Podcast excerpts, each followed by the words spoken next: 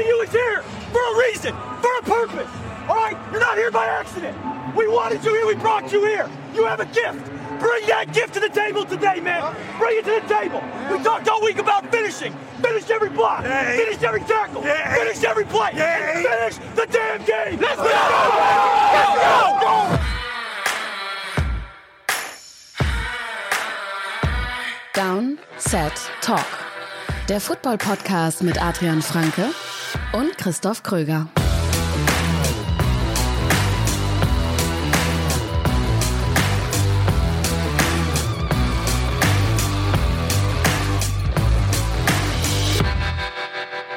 Donnerstag, 11. Oktober, Downset Talk mit Kirk Cousins, mit Adrian Franke und mit mir, Christoph Kröger. So startet man mal höchst motiviert in so eine Podcast-Folge, für die du dich, Adrian, viel zu viel und viel zu detailliert vorbereitet hast. Naja, das, also das Schöne ist ja, ähm, und ich weiß, das ist jetzt wieder nerdig, aber ist mir eigentlich auch egal. Ähm, das Schöne ist ja, am Anfang der Saison, finde ich, so die ersten drei, vier Spiele, gehst du halt noch viel mehr auf die Sachen ein, okay, was ist dir jetzt bei dem Team aufgefallen, was macht das, was machen die da irgendwie mit ihrer Coverage oder mit ihren Blitzen oder was auch immer. Ähm, ich finde so nach Week 5, also wenn dann für alle Teams ja quasi das erste Saisonviertel rum ist und wir schon Richtung Saisondrittel dann gehen, ähm, kriegst du immer ein besseres Gefühl für die Matchups. Also du hast da, also was ich, wenn, wenn wir jetzt ja, werdet ihr dann gleich hören, wenn wir auf die Spiele eingehen. Ich finde, man kann dann immer mehr auf die einzelnen, ähm, darauf kommt's an oder das ist eine Stärke bei dem Team gegen eine Schwäche ähm, eingehen. Und dann wird halt auch mal die Vorbereitung irgendwie länger, ja. Und damit dieser Podcast auch genauso ausführlich und detailliert weiterhin vorbereitet wird und das kostenlos, könnt ihr uns natürlich dabei unterstützen, wie immer www.downsettalk.de, dann auf Special Team klicken oder direkt über Patreon. Wir begrüßen natürlich alle neuen ähm, Special Team Mitglieder, die jetzt über Patreon mit dazugekommen sind, aber vor allem möchten wir Johannes ähm, uns bei Johannes bedanken, weil der ist mit 10 Euro pro Monat am Start. Damit hat er sich quasi diesen Shoutout in der Folge verdient. Vielen Dank dir, Johannes, und natürlich auch allen anderen. Und wenn ihr das auch so machen wollt wie Johannes, dann macht das gerne über Patreon oder über unsere Homepage. Und ihr könnt uns natürlich auch komplett kostenfrei unterstützen über Social Media, Twitter, Facebook, Instagram, YouTube geht natürlich auch, da überall gerne uns folgen, ein Abo dalassen, wie man so schön sagt, Daumen hoch, ähm, Feedback kann man uns da geben. Wie auch immer, lass uns in diese vollgepackte Sendung starten, wie immer mit den News. News aus der NFL. Und wie das so häufig bei den News ist, während der Saison geht es um Verletzungen, beziehungsweise um eine Verletzung, die mich als Fantasy-Football-Spieler sehr besonders trifft. Ja, vermutlich mehrere, ne? Also wir sprechen natürlich. Ja, war schon ähm, vermutlich in jeder Liga mindestens ein. Davon kann man wahrscheinlich ausgehen. Ähm, wir sprechen natürlich von der Verletzung von JHI, die, der jetzt ja immer wieder mal Knieprobleme hatte. Das war ja auch mit ein Grund, warum er so spät gedraftet wurde, warum auch die Dolphins ihn wohl haben gehen lassen. Der hat sich jetzt das Kreuzband gerissen. ist natürlich das Saison aus für Jai. Und ähm, was die Eagles angeht, also wenn man jetzt mal auf die auf den Kader von denen schaut, dann ist vermutlich Wendell Smallwood derjenige, der jetzt zunächst mal ähm, die Rolle des Starters übernimmt, mit natürlich Corey Clement und Darren Sproles, äh, gerade im Passing Game, mit, äh, ja, mit, mit größeren Rollen im Passing Game. Aber sie haben jetzt nicht mehr diesen dominanten physischen Runner, den sie mit JHI hatten. Und die Offensive Line, darauf kommen wir gleich bei dem Spiel, ist im Moment ein bisschen wackelig oder teilweise sogar sehr wackelig. Ajay ist eben ein Runner, der nach Gegnerkontakt echt auch viel machen kann, der viele Yards nach Kontakt rausholen kann. D die Komponente fehlt ihm jetzt so ein bisschen. Und es gibt jetzt natürlich viele, äh, teilweise wilde Gerüchte. Ähm, beginnt vor allem jetzt heute und gestern kam das so sehr intensiv auf ähm, bei LeSean McCoy, der natürlich schon viele Jahre in Philly gespielt hat, wo es Gerüchte gibt, dass die den vielleicht zurückholen könnten. Ähm, Le'Veon Bell ist auch so mal so ein bisschen kursiert. Das äh, wäre natürlich so ein bisschen der Kracher, aber sicher auch der am schwersten durchführbare Transfer, einfach dadurch, dass die Vertragssituation von Bell natürlich so schwierig ist. Und gibt auch andere Namen. Also wenn wir jetzt zum Beispiel an einen, sagen wir sagen, sie wollen einfach nur einen First, Second Downback, einen Doug Martin zum Beispiel in Oakland, hat ja da quasi keine Rolle. Äh, ein Twitter-User, ein Eagles-Fan, mit dem ich auf Twitter häufiger Kontakt hat, hat mich auf Carlos Hyde aufmerksam gemacht. Also die Browns sind ja recht, recht breit aufgestellt im Backfield. Ähm, Gerade auch mit Chubb noch haben sie einen, einen Rookie dahinter, der auch vielversprechend ist. Ähm, natürlich sowieso Duke Johnson für Passing Downs. Also wenn die, wenn die ähm, Eagles vielleicht bereit sind, einen vernünftigen Preis für Carlos Hyde zu zahlen, könnte das auch ein Kandidat sein. Gibt da ein paar Optionen. Wenn ich jetzt raten müsste, dann würde ich aber tatsächlich tippen, dass äh, Shady McCoy die wahrscheinlichste Variante ist, wenn sie einen holen. Über Shady McCoy sprechen wir nachher nochmal, wenn es um die Bills geht. Ähm, kurzer Insight in unsere Fantasy Football Hörerliga. Wenn dein Backfield beziehungsweise deine Running Back Position aus Delvin Cook und Jay Ajayi besteht, ähm, dann ist die Wahrscheinlichkeit sehr hoch, dass man wie ich mit eins und vier nach fünf Spielen dasteht. Jetzt Jay Ajayi weg. Jetzt habe ich mir Wendell Smallwood geholt ähm, über Umwege und ich wäre nicht überrascht, wenn nach diesem Spiel am Donnerstag jemand anderes verpflichtet wird und dann ja, Wendell Smallwood ein Drop-Kandidat ist. Also diese ja. Saison in der Hörerliga. In anderen Ligen, Ligen sieht's nicht ganz so schlecht aus, aber in der Hörerliga, ich sag dir das. Äh.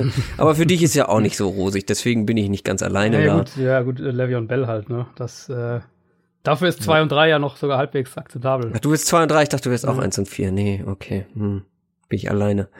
naja, gut. Wir machen diese Woche keine Takeaways aus Woche Nummer 5, äh, sondern ein etwas größeres Takeaway hast du gemacht, nämlich ein sogenanntes Power Ranking hast du bei Spox erstellt. Und äh, da gehen wir jetzt nochmal genauer drauf ein. NFL Review. Beziehungsweise ich möchte von dir oder ich möchte mit dir ein kleines Explain Yourself Spielchen spielen. Das haben wir schon mal gemacht in der Offseason, mhm. wo du dich rechtfertigen musstest für die ein oder andere Platzierung oder ich weiß gar nicht mehr, worum es damals ging, aber jetzt in diesem Fall, was die ein oder andere Platzierung in deinem Power Ranking angeht, gehen wir mal von hinten, also von unten nach oben. Im unteren Bereich gehe ich eigentlich größtenteils überall mit. Da bist du, muss man auch sagen, sehr wenig gewagt unterwegs. Also die Bills trotz zwei Siegen auf dem letzten Platz.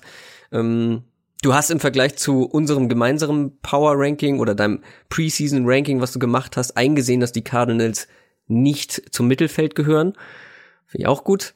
ähm, ja. Wenn man nach vorne kommt, wird's etwas bolder. Zum ersten Explain Yourself kommen wir auf Platz 17. Ähm, wobei, ich glaube, du musst das gar nicht gegenüber mir erklären, äh, sondern eher gegen dir selbst gegenüber und den Hörern. Zum Beispiel Hörern, die gerade erst unsere Prediction-Folge gehört haben, wo du die Atlanta Falcons als Super Bowl-Sieger prognostiziert und getippt hast. Von eins auf 17 in fünf Wochen. Das ist ganz schön doll. Und ich finde es sogar ein bisschen mh, hm, etwas extrem in Anbetracht dessen, zu dem, was die Offense ähm, oder zu was die Offense imstande ist. Theoretisch. Ähm, wenn man bedenkt, dass du sie hinter Teams hast wie den Texans zum Beispiel oder auch den Ravens, ähm, zu denen wir noch kommen, ähm, spricht da vielleicht ein wenig Frust aus dir? das wundert mich jetzt. Ich dachte jetzt, du gehst in die andere Richtung und, und würdest die Falcons doch tiefer einstufen. Nee. Ähm, bei den Falcons, also klar, ein Punkt ist, sind natürlich, das, das haben wir jetzt schon mehrfach versprochen, die Verletzungen. Also Atlanta fehlen halt einfach drei der, sagen wir mal, fünf wichtigsten Verteidiger, fünf, sechs wichtigsten Verteidiger und gegen die Steelers dann jetzt auch noch mit äh, Grady Jarrett ein weiterer. Die Offense, ähm, also bisher muss man sagen, nach fünf Spielen äh, ist da schon so ein bisschen ein Muster erkennbar, nämlich dass die sehr stark sind, wenn sie in, in einem Dome spielen und schlecht sind, wenn sie Outdoors spielen. Also äh, das war ja, das war ja im ersten Spiel gegen, gegen Philadelphia auch so ein bisschen eine Story, dass äh, Matt Ryans Arm irgendwie auch merkwürdig aussah und jetzt ähm, haben die drei Wochen lang im Passspiel alles alles kaputt geschossen, haben halt trotzdem immer verloren, weil die Defense so schlecht ist oder fast immer.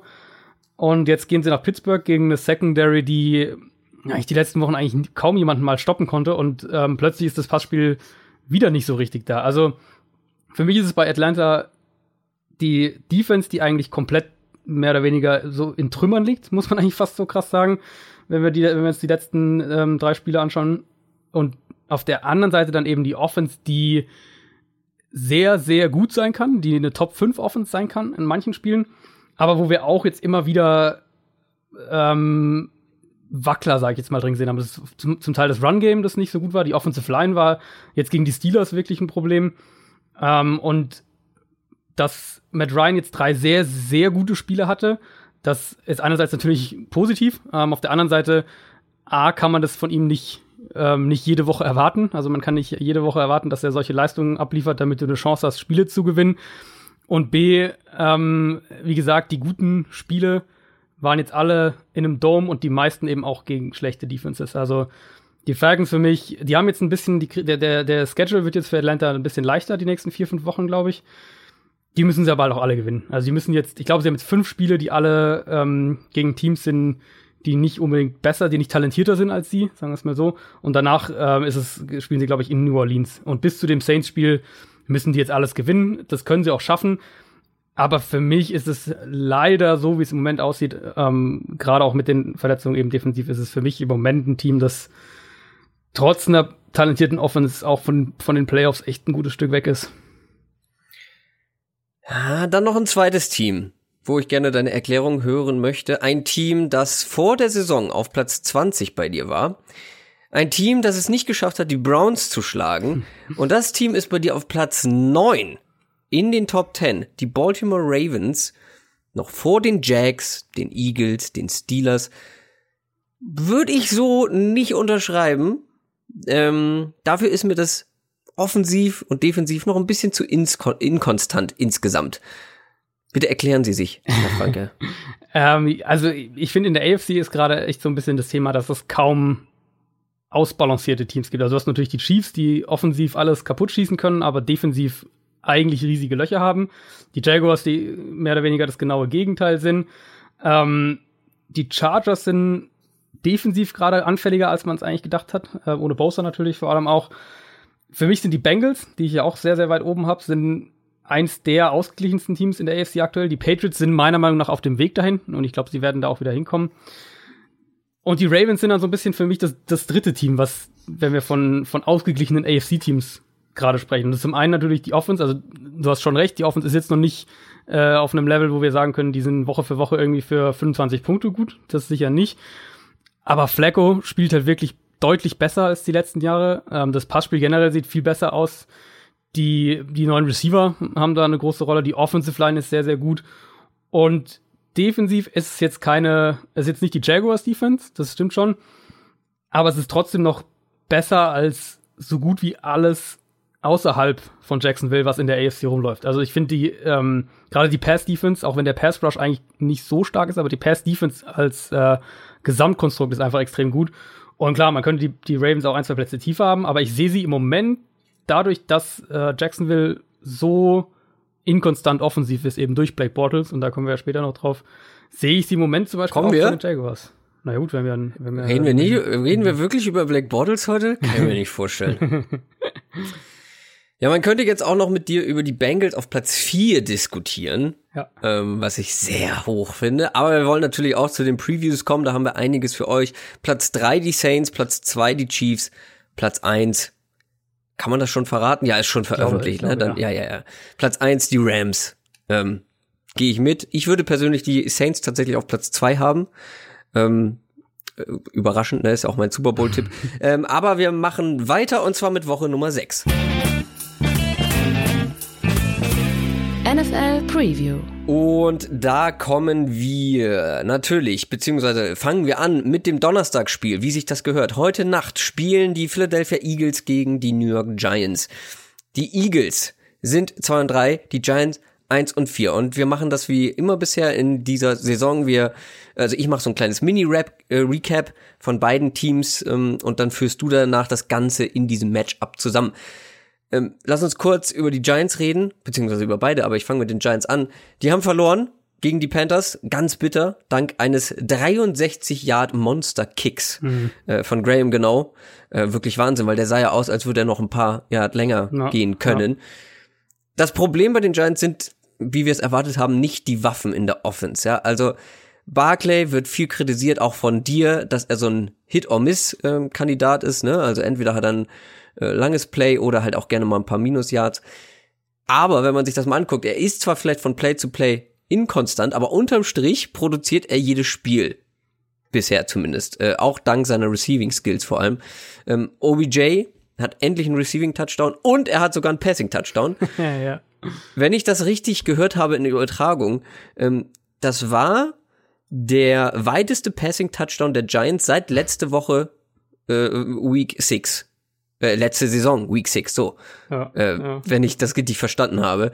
Das ist mal bitter für Eli Manning, oder? das, ist, das ist richtig bitter. Das ist äh, Armutszeugnis. eins der großen Themen und ist ja auch das, was ähm, viele von euch haben es ja wahrscheinlich mitgekriegt, was äh, oder Beckham auch ganz offen in einem Interview vor dem Spiel kritisiert hat oder, oder angesprochen hat, ähm, dass sie eben nicht gut genug sind im Downfield Passing Game und das ist natürlich, also er hat mehr oder weniger hat er Eli Manning so nett es noch ginge öffentlich kritisiert. Vielleicht auch nicht ganz zu Unrecht. Ja. Die Eagles, äh, sie fliegen jetzt noch nicht so richtig, ne? Ähm, nee. Außer vielleicht muss man rausnehmen, Fletcher Cox und Brandon Graham in der D-Line. Hm. Die spielen eine extrem starke Saison, vor allem was den Pass Rush angeht. Aber Carson Wentz ist noch nicht der MVP-Kaliber. Carson Wentz äh, der letzten Saison. Die Secondary. Jesus Maria. Also, ähm, es wird nicht besser. Ich habe ja die letzten Wochen schon immer mal angedeutet, dass ähm, die Secondary nicht so auf Zack ist und wir haben auch letzte Woche gesagt, die Vikings Offense, diese Vikings Offense kommt zum denkbar schlechtesten Zeitpunkt. Ähm, und das kam sie auch. Jalen Mills äh, hatte mit Adam Thielen seine liebe Mühe und Not, aber das hatten sie eigentlich alle, weil Adam Thielen einfach überragend stark ist momentan. Äh, Sidney Jones, der Slot Cornerback, hat bei fünf Bällen in seine Richtung fünf Receptions zugelassen und hatte, glaube ich, dann auch noch zwei Miss Tackles äh, obendrauf, hat einiges, also er hat im Prinzip nichts verteidigt bekommen. Ähm, und die ansonsten so starke O-Line, du hast es schon angesprochen, ist bisher auch noch nicht so stark wie zum Beispiel letztes Jahr. Vor allem einer, ein Spieler ist dir da besonders äh, ins Auge gesprungen. Genau, das ist Lane Johnson, der Right Tackle, eigentlich einer der besten, wenn nicht der, also letztes Jahr war er der beste Right Tackle in der NFL und auch ein großer Grund dafür, dass die Offensive Line insgesamt ähm, so stark war. In dieser Saison noch überhaupt gar nicht. Also über die letzten Wochen hat er konstant in jedem Spiel echt viele Pressures zugelassen, war in ähm, ich habe es dann mal nachgeschaut, weil ähm, ich habe es dann für diese Woche, dann habe ich für die Woche davor, und dachte gut, irgendwann, ob es den, den Trend die ganze Saison übergibt. Und tatsächlich war er in jedem Spiel bisher ähm, der Eagles-Spieler, der die meisten oder geteilt meisten Pressures zugelassen hat. Wer den Linval Joseph Return Touchdown vom, äh, von dem vom Vikings Defensive Tackle, wer den äh, sich nochmal anschaut, der sieht auch, dass, dass der auch zu, also eigentlich mindestens 90 Prozent auf Lane Johnson geht, weil die Vikings mit einem ganz normalen Four-Man-Rush kommen, Johnson aber sofort geschlagen wird. Ähm, und das führt äh, dann eben, also Johnsons Gegenspieler quasi forciert den Fumble, den Joseph dann zurückträgt. Und die Vikings also die waren jetzt gar nicht so aggressiv und, und kreativ im Blitzing, wie sie es in anderen Spielen schon waren. Haben mehr so mit Stunts und ähm, dem Foreman-Pressure gearbeitet. Ich fand vor allem auffällig, dass sie aus der ganz normalen, also aus dem ganz normalen Foreman-Rush eben Druck erzeugt haben. Und das ist natürlich kein, äh, kein gutes Zeichen für die Philadelphia Eagles. Teilweise hat auch Carson Wentz den Ball äh, zu lange gehalten. Also da ist er, glaube ich, mit seinen, mit seinen Reads noch nicht ganz so schnell der Offense, ähm, der Eagles Offense generell fehlt immer noch ein bisschen die Explosivität aus dem letzten Jahr. Man sieht es in, in manchen Momenten erkennt man die wieder. Um, Warte, ganz kurz, ganz kurz ein Satz ja. noch zu Lane Johnson. Man mag ja über Colin Coward sagen, was man will. Und ich bin auch nicht sein größter Fan und du schon gar nicht, soweit ich weiß. Nee, ja. ähm, das ist ein ähm, Moderator aus den USA, wer ihn nicht kennt, äh, der sehr, ja, Hot übertriebene, was? Hot Wie würdest du es nennen? Hot Take. Ja, sehr hotte Takes und ähm, auch ganz oft sehr übertrieben mhm. und so, aber es kann ich jedem empfehlen, wie er Lane Johnson fertig macht. Das ist schon wirklich ein Highlight. ähm, also was auch so Arbeitsmoral angeht. Lane Johnson hat nämlich letztes Jahr gesagt, ähm, er hat lieber Spaß äh, und gewinnt einen Super Bowl, als dass er unglücklich ist und fünf gewinnt. Und diese Arbeitsmoral, auf der hackt Colin Coward so richtig schön rum.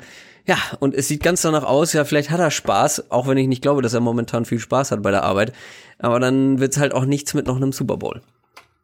Ja, ist ja so ein bisschen ein generelles Thema, ähm, was wir, was in Philadelphia so ein bisschen jetzt so langsam kursiert, ob die dann doch zu lange ihren Super Bowl-Sieg genossen haben und, und die, alles, was da so danach noch ähm, Talkshows und äh, Bücher und was auch immer machen und hier noch ein Auftritt und da noch ein Auftritt, ob sie das vielleicht ein bisschen vom Kopf her auch zu lange ähm, sich damit befasst haben, weil es gibt ja an sich individuell ist die Offensive Line ja zusammengeblieben und hat ihren Left Tackle sogar noch zurückbekommen, der ja dann letztes Jahr einen Großteil der Saison verpasst hat, verletzt. Also es gibt eigentlich keine äh, Erklärung jetzt zu sagen, ja gut, die Line hat halt drei Spieler verloren oder oder mhm. ist irgendwie ist schon sehr alt oder sowas. Also das alles, ähm, das sind eigentlich, das sind keine jetzt plötzlich ähm, erklärbaren physischen Probleme.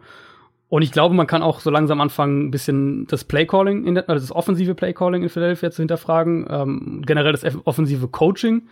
Die Eagles sind bisher eins der schlechtesten Scoring-Teams in der ersten Hälfte, was ja auch dann, ähm, also ist natürlich zum Teil auch Zufall, aber hat auch viel mit ähm, Play-Scripting zu tun, wie du dich auf eine Defense, so ein bisschen auch Vorbereitung einfach. Also wenn du, wenn du sehr gut auf die Defense vorbereitet bist und vielleicht die ersten Plays scriptest, dann ist ja die Chance schon mal höher, dass du irgendwie am Anfang punktest. Und dann hat in den letzten Spielen auch oft die Balance nicht gepasst zwischen Run Game und, und Passing Game, gerade auch in engen Spielen. Dazu kassieren sie viel zu viele Strafen, viel mehr als letztes Jahr. Ähm, die Red Zone Offense ist nicht ansatzweise so gut wie letzte Saison. Also da kann man vielleicht auch ein bisschen hinterfragen, ob da ähm, die Abgänge von Frank Reich und, und John DeFilippo nicht doch einen größeren Impact haben, als wir das vor der Saison dachten. Also das heißt jetzt nicht, dass Doug Peterson ein schlechter Coach ist oder sowas, aber dem fehlen jetzt ja einfach quasi zwei seiner, seiner engsten Vertrauten, die letztes Jahr mit ihm zusammen quasi das alles bestritten haben. Gute Nachricht jetzt für die Eagles. Ähm, mit den Giants wartet jetzt eine Offensive Line, die insgesamt wahrscheinlich eine der fünf, sechs schlechtesten der NFL ist. Gerade eben die rechte Seite. Das war zwar gegen Minnesota auch so, also die Vikings haben ja sogar eine noch schlechtere Line als, als die Giants. Aber Kirk Und Eric Flowers nicht entlassen jetzt auch? Genau, die haben, die haben rechte Seite Flowers, bist. Genau, Eric Flowers gerade entlassen, der eh auch schon gebencht wurde vor zwei Wochen, glaube ich. Ähm, nicht, dass jetzt, äh, dass jetzt Jess Wheeler dahinter die Antwort wäre. Ähm, also, aber erwähnenswert ehemaliger First Round. Genau, ja, ist jetzt äh, ist auf dem Markt. Wurde, glaube ich, auch noch, zumindest stand jetzt, äh, gibt es da keine keine Updates, ob da irgendein Team Interesse hat. Ähm, Warum auch? ja gut, der wird sicher irgendein Team finden. So O-Liner, die mal Erstrunden ja, ja. irgendwo kommen die immer noch mal unter. Ähm, genau, aber gegen Minnesota, Vikings Line auch schlecht, aber Kirk Cousins spielt halt einfach unfassbar gut gerade und, und eben auch gegen Pressure.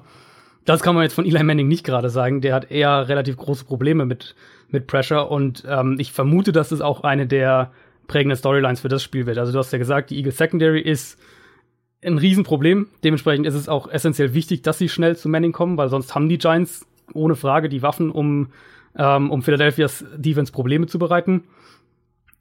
Es gleichzeitig nämlich ist es, also es ist nicht so, als würde Eli keine tiefen Pässe versuchen. Ähm, da ist er so ein bisschen, sagen wir mal, im, im, unteren Mittelfeld der Liga, was die reinen, wie häufig wirft er tief äh, äh, Statistiken angeht. Er ist halt nur einfach echt schlecht dabei. Also das ist eher so ein bisschen das Problem. Ähm, oft gibt er seinen Receivern auch da überhaupt keine Chance, den Ball zu erreichen. Accuracy da ein großes Problem. Auch sonst einfach ähm, inkonstant. Es gibt immer wieder so ein bisschen, finde ich, diese Momente, wo man, wo man den Eindruck hat, dass er das Feld und die Defense überhaupt nicht mehr richtig lesen kann. War jetzt auch gegen die Panthers teilweise so, gerade bei den Turnovers. Und dann hat man zwischendurch so, hat er diese Geistesblitze und ähm, plötzlich führte die Giants dann gegen Carolina zurück ins Spiel. Also Eli ist äh, sehr, sehr inkonstant und das Downfield Passing Game klappt eben gar nicht. Wenn dann jetzt noch die Offensive Line Probleme dazukommen und, und äh, den, den Eagles gelingt, ihn unter Druck zu setzen, dann wird es auf jeden Fall ein ganz, ganz schweres Spiel für die Giants, obwohl sie die Waffen haben, genau wie die Vikings ja auch, ähm, um die Eagles Secondary vor Probleme zu stellen. So, du hast gesagt, in Punkt anderthalb Stunden musst du schlagartig los und die Aufnahme ja. beenden. Ich würde vorschlagen, wir machen weiter mit ja. dem, mit den Sonntagsspielen. Und ich fange mit einem Spiel an, das ich live sehen werde. Vor Ort. Die Seahawks gegen die Oakland Raiders. Ähm, das erste Spiel in London dieses Jahr. Ich bin auf jeden Fall da. Ich habe noch für viel zu viel Geld bei eBay Karten bekommen. Ja, darfst du keinem erzählen eigentlich. ähm, und du bist wahrscheinlich beruflich da. Ähm, steht das schon fest? Äh, steht noch nicht fest. Weiß ich noch nicht. Steht noch nicht fest. Ah, spontan, vielleicht mal eben nach London jetten. Ähm, Cosmopolitan, Adrian Franke. Absolut. Ähm, es ist jetzt nicht unbedingt das Spiel, auf das ich mich ähm, besonders freue, also das Spiel als solches, die beiden Teams, zwei Mannschaften aus dem eher unteren Drittel der Liga, mhm. äh, zwei Mannschaften mit eher, sagen wir mal, klassischen Ansätzen in der Offense, viel Laufen vor allem. Ähm, ich habe ja letzte Woche gesagt, irgendwie gefällt mir nicht, was ich von der Offense in Oakland sehe. Und ähm, ich habe das behauptet, ohne das näher auszuführen, ohne groß, großartig, ich sag mal, Beweise dafür zu haben. Ähm, das ist eigentlich nicht so meine Devise. Ja, ich finde, man sollte schon solche Sachen dann auch irgendwie äh, belegen können. Ähm, ich habe es dann eher so auf meine Abneigung, was John Gruden angeht, ähm, geschoben. Ich musste aber sehr lachen in einer Situation, jetzt beim Spiel gegen die Chargers, beziehungsweise auch ein bisschen weinen nebenbei. ähm, die Raiders waren an der Ein-Yard-Linie. Du weißt, worauf Ja, ich hinaus will. Ja, ja. Du hast Marshawn Lynch im Backfield, seines Zeichens nach wie vor einer der besten Inside Runner der ganzen Liga, Powerbacks der ganzen Liga, der in dieser Saison 3,5 Yards after Contact macht und lässt den Ball lieber werfen von Derek Carr und der wirft eine Interception zu einem D-Liner. Ähm, kommt uns das nicht irgendwie bekannt vor? Dieses Ja. ganze Prozedere. Ja. Aber weißt du, was ich schön finde? Dass äh, John Gruden und Pete Carroll können jetzt in London zusammen sich so ein paar Tipps und Tricks geben, was Goal-Line-Play-Calling angeht. können, können sich austauschen, Wie wie, man das am macht. besten, wie man am besten Marshawn Lynch an der Ein-Yard-Linie nicht einsetzt. Schön bei einem Tee in London. Ja. Toll. Ganz toll. Da freue ich mich besonders drauf. Ähm, auf der anderen Seite haben wir die Seahawks, ähm, die positiv überrascht haben gegen die Rams. Haben zwar trotzdem verloren, aber positiv überrascht. Also ich weiß noch, wie ich mich letzte Woche lustig gemacht habe über das Matchup zwischen der D-Line der Rams und der O-Line der Seahawks. Die O-Line hat aber echt gut funktioniert. Ähm, das habe ich nicht so kommen sehen, haben kaum Druck zugelassen, im Running Game gut geblockt. Ist halt die Frage, ob sie es wiederholen können, weil an einem guten äh, Run-Game hängt bei den Seahawks einfach wirklich jede Menge. Äh, Ganz genau, und in, zumindest in dem Spiel muss man eigentlich davon ausgehen, dass sie es wiederholen können, weil die, also die Offensive Line der Seahawks ist dieses Jahr auf die ganze Saison gesehen eigentlich nicht so schlecht. Also das ist eine durchschnittliche Line, würde ich sagen, was ja für die Seahawks schon echt ein Fortschritt ist. Und der Raiders Pass Rush ist halt, ähm, da haben wir jetzt ja auch schon oft genug drüber gesprochen, Khalil McTrade und, und John Gruden, der dann sagt, es ist schwierig, Pass Rusher zu finden und so weiter. Ähm, Raiders Pass Rush ist ein riesiges Problem. Die ganze Defense ähm, bei, bei Oakland ist ein großes Problem. Das betrifft auch die Run Defense ganz konkret. Secondary ist, ist, äh, hat immer wieder größere Löcher. Oakland kann dieses Jahr einfach nicht viele Teams stoppen. Und nachdem die Seahawks jetzt gegen die Rams so ein bisschen was wie eine, wie eine, wie eine Art Breakout, wenn man so will, offensiv hatten, schwart mir da eigentlich für die Raiders defensiv wieder Böses. Also ich hatte es, glaube ich, gestern oder vorgestern getweetet, äh, dass das Spiel ähm, der Seahawks gegen die Rams, glaube ich, für mich die Partie war, die den offensiven Scheme, Ideen und dem, was, was wir in der Offseason analysiert haben, wie das in Seattle aussehen könnte oder wie sie sich das vorstellen, den Scheme-Ideen von Schottenheimer und, und letztlich auch von Pete Carroll ähm, eigentlich mit Abstand am nächsten kommt von allen Spielen bisher dieses Jahr. Also das heißt, ein, ein vielseitiges, dominantes Run-Game, dem wir fast sechs Yards pro Run erlaufen gegen die Rams, kombiniert eben mit äh, Play-Action-Downfield-Shots, also aus den, aus den Run-Formationen dann Play-Action-Passspiel und 1 gegen 1 Matchups erzwingen und dann daraus eben deine Big Plays im Passspiel kreieren. Und genau so, genau das haben sie gegen die Rams gemacht. Ähm, wir waren im Run-Blocking, war das sehr, sehr vielseitig, also haben da Zone und Power äh, miteinander vermischt, haben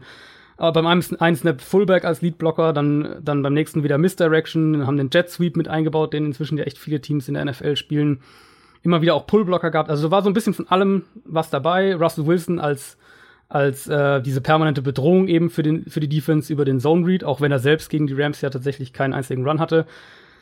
Genau den Ansatz erwarte ich jetzt auch gegen Oakland. Und ich würde ehrlicherweise davon ausgehen, dass der noch deutlich besser funktionieren wird als gegen die Rams. Während auf der anderen Seite jetzt, ähm, klar, die, die Seahawks haben das Spiel dann letztlich, es klingt jetzt sehr, sehr positiv, aber sie haben es dann letztlich trotzdem verloren, was natürlich primär an der Offense der Rams liegt. Davon ist Oakland dann doch ein ordentliches Stück weit weg. Ähm, das sind natürlich einerseits Fehler von, von Derek Carr, du hast eben gesagt, die Interception. Der hat jetzt schon mehrere Interceptions dieses Jahr, wo man eigentlich sagen muss, das ist völlig absurd und das darf doch niemals passieren. Ich bin voll bei dir. Der beste Part dieses Raiders-Teams aktuell ist Marshall Lynch und das Run-Game. Ähm, aber das reicht halt nicht, auch wenn, ähm, wenn das teilweise sehr, sehr gut aussieht. Ja, vor allem, wenn er nicht eingesetzt wird Genau, am- genau, in den richtigen Momenten bei. Ich war, es war ja sogar Third Down, ne? Also es war ja nicht mal so, ähm, dass man danach noch die Chance bekommen hätte, wenn er eine Incompletion geworfen Mhm. hätte, dass äh, man es dann halt irgendwie im zweiten, dritten Versuch hätte machen können. Nee, es war Third Ja. Down. ja. Jesus. Ähm, und bei den Raiders muss man ja auch dazu sagen, dass die Offensive Line ganz weit von, von diesem dominanten Level, ähm, das sie vor zwei Jahren hatte, weg ist. Da sind natürlich auch Verletzungen ein bisschen dabei, aber die Offensive Line ist jetzt nicht, vor zwei Jahren waren die ja so echt so an dieser Powerlines, die alles so weggeräumt hat. Das ist, davon sind sie jetzt auch weit weg. Seattle's Defense ist im Passspiel verwundbar. Ähm, das, und zwar nicht nur durch die Rams, weil einerseits der Pass Rush bei Seattle auf der anderen Seite ganz weit von dem, von dem eigenen Level, was sie vor ein paar Jahren noch hatten, äh, weg ist. Und natürlich die Verletzung von Earl Thomas, das haben wir immer wieder gesehen in den letzten Jahren. Wenn er nicht dabei ist, dann äh, ist Seattle viel anfälliger im, äh, für lange Pässe. Ich glaube aber eben einfach in dem Matchup nicht dran, dass die Raiders das jetzt irgendwie konstant ausnutzen können. London-Spiele sind trotzdem immer ein bisschen anders stimmt, als ja. alle anderen. Ja. Ähm, kommen wir zum Spiel der Tampa Bay Buccaneers gegen die Atlanta Falcons. Über die Falcons haben wir ja schon gesprochen. Die sind eins und vier. Du hast noch so ein bisschen Hoffnung ähm, geäußert eben.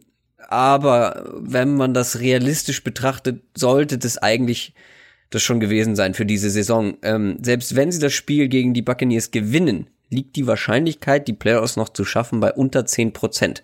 Zwei und vier Teams, ähm, dass die noch die Playoffs wuppen, liegt bei unter 10 Prozent und ähm, vor allem, wenn man sich die Division anguckt und die Conference, ja, ins, also die NFC generell anguckt, ähm, wo es halt wirklich nicht so einfach ist, in die Playoffs zu kommen. Ähm, die Panthers zum Beispiel sind 3 und 1, die Saints sind 4 und 1 momentan. Ähm, aber auch bei den Buccaneers läuft's nicht mehr so doll. Ähm, Also man hat ja stark angefangen, aber dann auch relativ stark nachgelassen. Das Spiel ist mal wieder so eins, was ähm, Richtung Shootout gehen sollte. Absolut. Weil hier spielen zwei der fünf schlechtesten Defensives, äh, Defenses gegeneinander, was zugelassene Yards per Game angeht. Ähm, und zwei der zumindest potenziell etwas besseren Offenses. Definitiv. Also gerade Atlanta jetzt dann wieder zu Hause im, äh, im Dome, haben wir hab ich ja ein, eingangs gesagt, beziehungsweise beim Power Ranking gesagt. Da erwarte ich von der Offense auch wieder mehr. Ähm, ja, die Defense muss man inzwischen als eine der schlechtesten in der ganzen NFL ei- einstufen. Ist, ist, äh, da kann man, kommt man nicht drum rum. Grady Jarrett ist jetzt auch immer noch fraglich, könnte also wieder ausfallen. Das heißt, wir haben vielleicht wieder die Situation, dass den, den Falcons auch an der Line of Scrimmage wichtige Fehler, äh, Spieler fehlen das Offensiv, also was die Offense bei den Falcons angeht, äh, es ist vom Playcalling, vom Offense Design her, ist es immer noch für, für mich und natürlich individuell sowieso eine Offense, die dem, die eigentlich jedem Team Probleme bereiten sollte. Und die Buccaneers, also wir haben die jetzt noch äh, vor vor zwei Wochen gegen die äh, gegen die Bears in Erinnerung, wie die da komplett auseinandergefallen sind. Die Buccaneers Defense ist vom Scheme her extrem vorhersehbar. Also die machen nix, die sind überhaupt nicht in irgendeiner Art und Weise jetzt eine eine exotische Disguise-Defense, wo man nicht weiß, was kommt und sie nach dem Snap nochmal umstellen oder irgendwas, sondern du weißt bei den Buccaneers als Offense ganz oft, welche Coverage jetzt kommt. Und dann geht's eigentlich nur darum, ähm, für die Offense, also A, entweder die individuell zu schlagen oder eben durch bestimmte Scheme-Konzepte diese, diese, ähm, diese Defense-Zonen zu überladen oder Route-Kombinationen zu haben, die eben bestimmte Spieler aus dem Spiel nehmen, solche Sachen.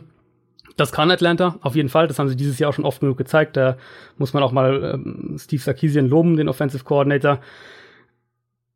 Bei den Buccaneers, ähm, also die Defense bei den Buccaneers ist eigentlich fast, fast noch schlechter als die von den Falcons, muss man ehrlicherweise sagen, zumindest was die Pass-Defense angeht.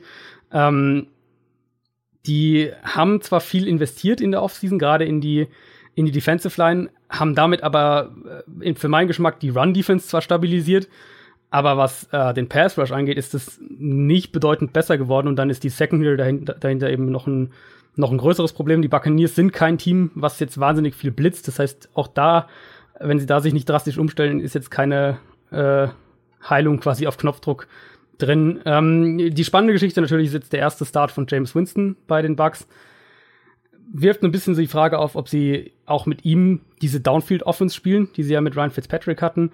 Ähm, eine extrem vertikale Offense, eigentlich nicht Winstons Stärke, aber letztes Jahr haben wir eben gesehen, vor allem wie gefährlich auf diese diese mittlere Distanz ähm, sein kann. Und, und so, glaube ich, kann diese Offense auch mit den mit ähnlichen Route-Kombinationen und, und ähnlichen Konzepten auch sehr gut funktionieren. Und unterm Strich muss bei beiden Teams aktuell ähm, und wahrscheinlich auch für die für die mittelfristige Zukunft muss die Passing Offense das jeweilige Team tragen. Das gilt genauso für die Buccaneers, die nicht nur auch eine sehr schlechte Defense, sondern auch überhaupt kein Run Game aktuell haben.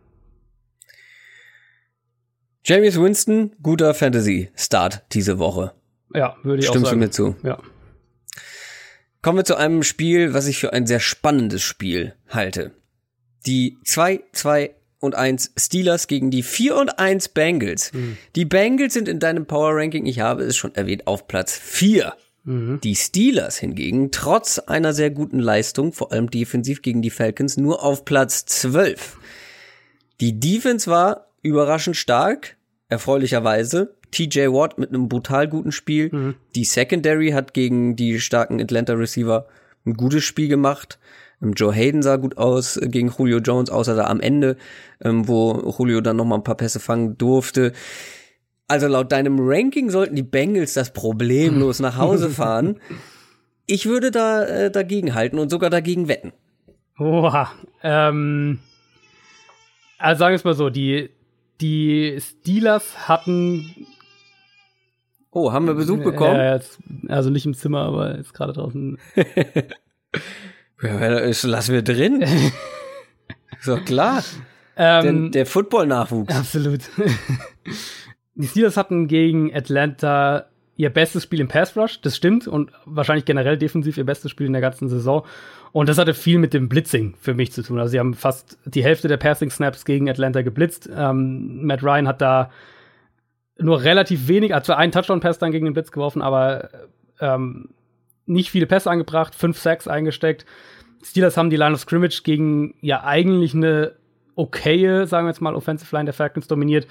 Und ich denke, dass sie das gegen Cincinnati auch können. Also das wird, ein, das wird sicher ein ganz kritisches Matchup ähm, sein. Cincinnati gegen Miami, offensiv nicht gut, muss man fairerweise sagen. Ähm, die Defensive Front hat das Spiel am Ende gewonnen, während die Offense gerade am Anfang des Spiels echt, echt Probleme hatte. Da hat gerade im Passspiel die Explosivität komplett gefehlt.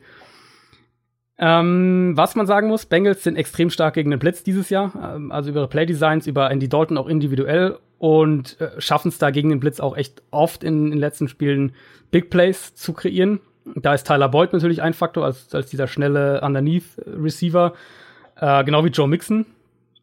Ich will mehr von der Offensive Line sehen, die inzwischen schon wieder ziemlich wackelig unterwegs ist, haben wir Anfang der Saison ja noch gelobt. Während die Steelers eben nach wie vor eine sehr, sehr gute Offensive Line haben. Die haben mit, äh, gegen Atlanta eben auch im, im Run-Game die Line of Scrimmage, also auf der anderen Seite des Balls quasi die Line of Scrimmage dominiert ja, waren. Villanueva, ne? Bitte? Vor allem. Villanueva. Ja, also fast alle irgendwie. Also, also ich, ich habe mir gestern das, gestern das Tape angeschaut von dem Spiel ähm, und habe, glaube ich, irgendwie getweetet, sowas in die Richtung, wenn du, wenn du Offensive Lineman in Pittsburgh bist, dann musst du pullen können, weil die Pullblocker aus allen Richtungen schicken. Also Pullblocker, wer ich weiß, ein Blocker, der quasi äh, hinter der Line nach dem Snap durchzieht und, und ähm, auf der anderen Seite einen Spieler blockt. Sehr, sehr vielseitig, was generell die Run-Designs, die Blocking-Designs da angeht gegen Atlanta. Das hat mir sehr gut gefallen. Im Passing-Game für mich immer noch zu viel mit, mit Isolation Routes, also dass die Route-Konzepte wenig aufeinander aufbauen. Das war ja auch unter Todd Haley äh, die letzten Jahre oft so. Ich glaube, dass Pittsburgh da noch viel besser sein könnte, wenn sie mehr aus, aus Bunch und Stack Formations spielen würden, also mehr ihren Receivern noch helfen, quasi in den Routes. Umgekehrt muss man natürlich auch sagen, dass es, äh, was sie gemacht haben gegen die Falcons, funktioniert hat. Antonio Brown, der auch ein sehr, sehr gutes Spiel hatte. Cincinnati's Pass Defense ist aber definitiv stärker als die der Falcons. Also gehst du mit den Bengals? Ähm, ich habe auf die Bengals, glaube ich, getippt, ja. Ich habe letzte Woche vergessen, das Donnerstagsspiel zu tippen. Das darf mir nicht, äh, da muss ich auch noch eine Erinnerung an alle anderen, die in unserem ja, Tippspiel sind, das Donnerstagsspiel nicht ja, vergessen. Weißt du, ich habe es nämlich auch einmal vergessen. Ich bin dazu übergegangen, wenn es mir irgendwie am, am Montag einfällt oder so, dann tippe ich einfach schon mal den nächsten Spieltag und kann man ja immer noch ändern. Aber wenn der, wenn der Spieltag quasi schon mal ja. getippt ist, dann, äh, dann hat man zumindest ein Ergebnis mal drin. Wertvolle Punkte habe ich liegen lassen. Ja. Ähm, dafür habe ich die Browns richtig getippt und zu denen kommen wir oh. jetzt. Mensch, welch Zufall, welche Überleitung. die Browns, liebe Leute, spielen gegen die Los Angeles Chargers. Ähm, es war C gegen die Ravens, mhm. aber ähm, mal wieder ein Spiel, was sie eng gehalten haben, ja. mal wieder ein Spiel, was sie in die Overtime gebracht ja. haben und diesmal haben sie sogar in der Overtime gewonnen. Gegen die Ravens Defense darf man schon mal ein C-Spiel machen und wenig Punkte.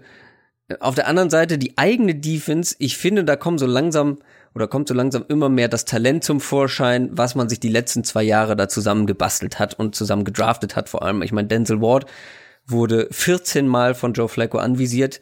Generell gehört er, habe ich gesehen, zu den meist anvisierten Cornerbacks der Liga. Ich glaube, der, am zweiten häufigsten macht aber einen extrem guten Job. Also ich glaube, da denken viele äh, Koordinator, ah, den Rookie. Mm, ähm, den ja. wollen wir mal testen, so ungefähr. Aber der schlägt sich echt gut. Jabril Peppers jetzt mit einem guten Spiel gegen die Ravens. Miles Garrett spielt super solide. Ähm, aber jetzt wartet das nächste starke Team. Und irgendwie habe ich so das Gefühl, die Browns haben echt keinen einfachen Schedule ähm, jetzt zum Start äh, in die Saison. Ähm, die Chargers ähm, haben die Raiders geschlagen und ähm, ich, also mein Eindruck ist, da findet sich alles so ein bisschen besser zusammen jetzt bei den Chargers. In der Defensive so langsam, aber offensiv auch. Ja, ich glaube, wir hatten letzte Woche ja schon mal das so grob angerissen, dass die Chargers aktuell das tatsächlich gefährlichste Running Back Duo der NFL haben. Also sieht man im Run Game, was ein Top 10 Run Game ist, aber vor allem eben auch darin, wie sie die Running Backs im Passspiel einsetzen. Das wird jetzt vermutlich bald Konkurrenz wieder durch das Saints äh, Backfield Duo bekommen, aber die Chargers sind da sehr, sehr stark, sind ja auch, setzen, also viel in der Offense läuft auch über die Running Backs im Passspiel. Philip Rivers spielt eine extrem gute Saison. Äh, fliegt, glaube ich, teilweise immer noch ein bisschen unterm Radar, weil es halt die Chargers sind, aber Rivers sehr, sehr stark und im Moment, also ich warte ja eigentlich, eigentlich fast wöchentlich drauf, dass wir irgendwann so ein, so ein Monsterspiel von Keenan Allen dann mal haben. Ähm, der ja jetzt nicht schlecht ist im Moment, aber dass er irgendwann mal so ein 180 Yard, 170 Yard Spiel irgendwie sowas Verrücktes hat. Selbst so, wie sie aktuell spielen, ähm, ist es für mich eine Top 8, Top 9 Offense. Also auf der Seite des Balls ähm, erstmal jetzt keine, keine Bedenken. Mir sind sie defensiv immer noch ein bisschen zu anfällig. Es war jetzt letzte Woche okay, aber die bekommen ohne Joey Bosa nicht genug Druck auf den Quarterback und lassen dann gleichzeitig in der Secondary zu viel zu. Steht natürlich im, im direkten Zusammenhang miteinander. Da spielt eben auch mit rein, dass die Chargers nur sehr, sehr ungern blitzen. Sie sind da sehr vorsichtig, sehr konservativ. Ich vermute, weil sie die Struktur ihrer Zone Coverage dahinter aufrechterhalten wollen. Ähm, und ohne Bosa heißt das eben im Umkehrschluss einfach, dass sie im Moment zu selten zum Quarterback kommen. Und das wird gegen die Browns jetzt nicht leichter. Hm, Cleveland hat äh, an sich eine klare Schwachstelle auf der linken Seite mit Desmond Harrison. Ansonsten aber ist das, was, was die Browns da haben, in der Offensive Line ziemlich, ziemlich stark. Wenn die Chargers jetzt nicht total kreativ in ihren Pressure-Paketen werden, dann weiß ich halt nicht, ob sie diese Schwachstelle so richtig gut ausnutzen können. Also eigentlich, wenn ich jetzt mal im Vakuum überlege, dann will ich sehen, wie die Chargers mindestens fünf, sechs Mal in dem Spiel Clevelands linke Seite mit, mit äh, Derwin James und Melvin Ingram irgendwie überladen und versuchen so zu Baker Mayfield zu kommen. Weil gerade wenn Mayfield eine saubere Pocket bekommt, und das haben wir im College auch schon gesehen, das war eine seiner, seiner ganz großen Stärken, was er aus der Pocket eben raus dann machen kann, dann ist er als Passer schon sehr, sehr weit. Da sieht man dann die Accuracy, man sieht die Antizipation im Passspiel so richtig. Die Chargers müssen es natürlich schaffen, ähm, genau das zu verhindern. Also sie müssen ihn unter Druck setzen und ich glaube, das geht nur, wenn sie mutiger im Blitzing werden. Auf der anderen Seite des Balls auch keine leichte Aufgabe für LA. Ähm, Cleveland sehr aggressiv mit seinen Blitzen, auch ähm, oder, sagen, oder umgekehrt gegen die Ravens waren sie jetzt ein bisschen vorsichtiger. Die Ravens haben eine sehr, sehr gute Offensive Line, also hat mich, hat mich ein bisschen gewundert. Ich dachte, dass sie da vielleicht so wie Greg Williams auch äh, drauf ist, dass sie da erst recht aggressiv werden. Normalerweise aber sehr, sehr aggressiv und sehr gewillt in, in verschiedensten Situationen auch zu blitzen. Sind natürlich aber auch individuell gefährlich im Pass Rush, allen voran Miles Garrett und, und Larry Ogunjobi die Offensive Line der Chargers ist jetzt nicht unbedingt die stabilste in der NFL. Also ich vermute, dass es, dass es jetzt wieder ein Ansatz ist für Cleveland, den Pass Rush aggressiv zu betreiben, um ähm, den Rhythmus von der Chargers Offense eben da schon direkt zu stören. Also das wird ein, ich finde, das ist tatsächlich ein spannendes Spiel und ich, ich ähm, bin mir nicht so sicher, wer das gewinnt, ehrlich gesagt. Echt? Ja. Ja, also ich habe bisher, glaube ich, jedes Spiel auf die Browns getippt. Echt? Ähm, außer das erste gegen die Steelers. Aber ich bin sehr überzeugt von den Chargers bislang. Äh, du hast die richtigen Punkte, die es da noch, äh, die noch verbesserungswürdig sind, angesprochen. Ah, ich glaube, da tendiere ich tatsächlich zu den Chargers, aber ähm, also ich habe also ich, ich hab die Browns, den gönne ich jeden Sieg, das weiß jeder mittlerweile. Ja. Und äh, ich sag euch das, meine Bold Prediction, dass sie lange um die Playoffs mitspielen. Ich fühle die, ich fühle die kommen. ja, also ich habe, ich habe, glaube ich, auf die Chargers auch getippt, ähm, aber es ist kein Spiel, wo ich jetzt denke, so ja, das werden die Chargers schon gewinnen, obwohl ich die Chargers relativ hoch Ach. generell einschätze. Also für mich ist das ein ziemlich enges Spiel, ähm, weil die Chargers halt defensiv echt noch nicht auf dem Level sind, auf dem ich sie eigentlich gerne sehen würde oder, oder wo ich erwarte. Und die Browns Defense ist unangenehm zu spielen ja, bislang. In, in Cleveland, äh, Westküste und ja. Ostküste. Ja, ja, ja, ja. Ah, mal gucken. ich bin gespannt, ich bin gespannt. Ähm, aber wir haben ja schon gelernt, äh, auch in dieser NFL-Saison mal wieder, dass äh, jeder gegen jeden gewinnen kann und auch, dass die Bills ihren zweiten Saisonsieg holen können. Absolut. Die Bills sind zwei und drei, sind, haben damit den gleichen Rekord wie die Houston Texans, auch zwei und drei. Und die Bills haben wahrscheinlich ihren zweiten Saisonsieg verbuchen können, weil die Defense gut gespielt hat. Also zum einen zumindest. Ähm, mhm. natürlich auch, dass Josh Allen ausnahmsweise mal nichts Haarsträubendes veranstaltet hat. Und ich hatte es eingangs schon angedeutet, ähm, dass sie LeSean McCoy ähm, haben, der wieder fit zu sein scheint und damit die Bills ein Run-Game haben. Ähm, ich fand, er sah teilweise wirklich aus wie der alte Shady McCoy. Da waren ein paar sehr schöne Cuts dabei. Er war jetzt letztendlich nicht so super effizient. Ähm, aber trotzdem, so ein paar Plays waren dabei, wo ich gedacht habe, na, guck mal an, der Mann hat noch was drauf. Ähm, das wird den Bills natürlich helfen, auch gegen die Texans. Bei denen funktioniert die Defense auch immer besser. Ich meine, wir haben letzte Woche schon angedeutet, ähm, oder was wir letzte Woche angedeutet haben, das hat sich jetzt bestätigt. Also JJ Watt und Jadavian Clowney werden einfach immer besser und immer gefährlicher. Mhm. Ähm, aber auch die, auch von uns oft gescholtene Secondary der Texans hatte ein wirklich gutes Spiel letzte Woche gegen die Cowboys. Trotzdem, oder vor allem deshalb, sollten die Texans das wuppen, oder? Die Bills, also ihr kommt dritter Saisonsieg jetzt schon also würd, im sechsten Spiel. Würde ich auch. Nein, ja, drei und drei. Die, also ich meine, ich kann es mir nicht vorstellen. Im Moment haben sie die gleiche Bilanz ja auch wie die Eagles zum Beispiel. Ja, da hätten wir mal drauf tippen müssen. Ähm, oh je. Nee, also mein, da, das ist jetzt wieder ein Spiel, wo ich eher klarer auf, auf Houston auch tippe. Ähm, Buffalo hat immer noch eine der schlechtesten, oder äh, für mich haben sie die schlechteste Passing Offense der Liga und das liegt natürlich auch an Josh Allen der ist einfach noch nicht bereit für die NFL. Das ist ja genau das, was wir alle vor der Saison gesagt haben, was, was jeder gesagt hat, die, der, der wird noch viel Zeit brauchen. Sobald für den die Reads komplexer werden und, und er irgendwie zum zweiten Read gehen muss oder die Defense nach dem Snap ein bisschen noch was umstellt, er wirkt er teilweise komplett verloren. Da läuft er in Sacks rein, wirft Pässe in Coverage, weil er, weil er von seinem ersten Read nicht wegkommt oder wenn er mal wegkommt, dann kommen die Pässe ungenau. Ähm, die sind mit Abstand die ineffizienteste Passing Offense die Bills ähm, haben erst elf Big Plays im Passspiel. Das ist der, der zweitniedrigste Wert. Für mich ist es insgesamt die schlechteste Offense der Liga, also auch mit Run Game. Shady McCoy wird da auf jeden Fall helfen, macht, gibt ihnen auf jeden Fall so ein bisschen eine Baseline. Aber man darf ja auch nicht vergessen, dass, dass äh, bei aller Josh Allen Kritik und, und äh, Receiving Kritik und was auch immer, dass die Line ja auch nicht gut ist. Also die Offensive Line von den Bills ist ja auch nicht gut. Ja. Ähm, und dadurch ist natürlich, darunter leidet natürlich auch das Run-Game. Und jetzt, jetzt wartet mit Houston eine der Top-Run-Defenses bisher in diesem Jahr. Gerade, wie du gesagt hast, und Clowney steigern sich. Also ich finde, man kann im Moment wirklich fast von Woche zu Woche dabei zusehen, ja. wie sie besser werden. Man muss Houston tief outside attackieren. Und das können die Cowboys nicht, weil das Cowboys-Passspiel ähm, über die Wide Receiver eine ganz eigene Katastrophe für sich ist. Und wie die Bills das machen wollen, ist mir ehrlicherweise auch ein Rätsel. Also ich vermute mal, dass wir in dem Spiel viel Play-Action von Buffalo sehen. Das nutzen die Bills schon recht häufig, also auf jeden Fall überdurchschnittlich.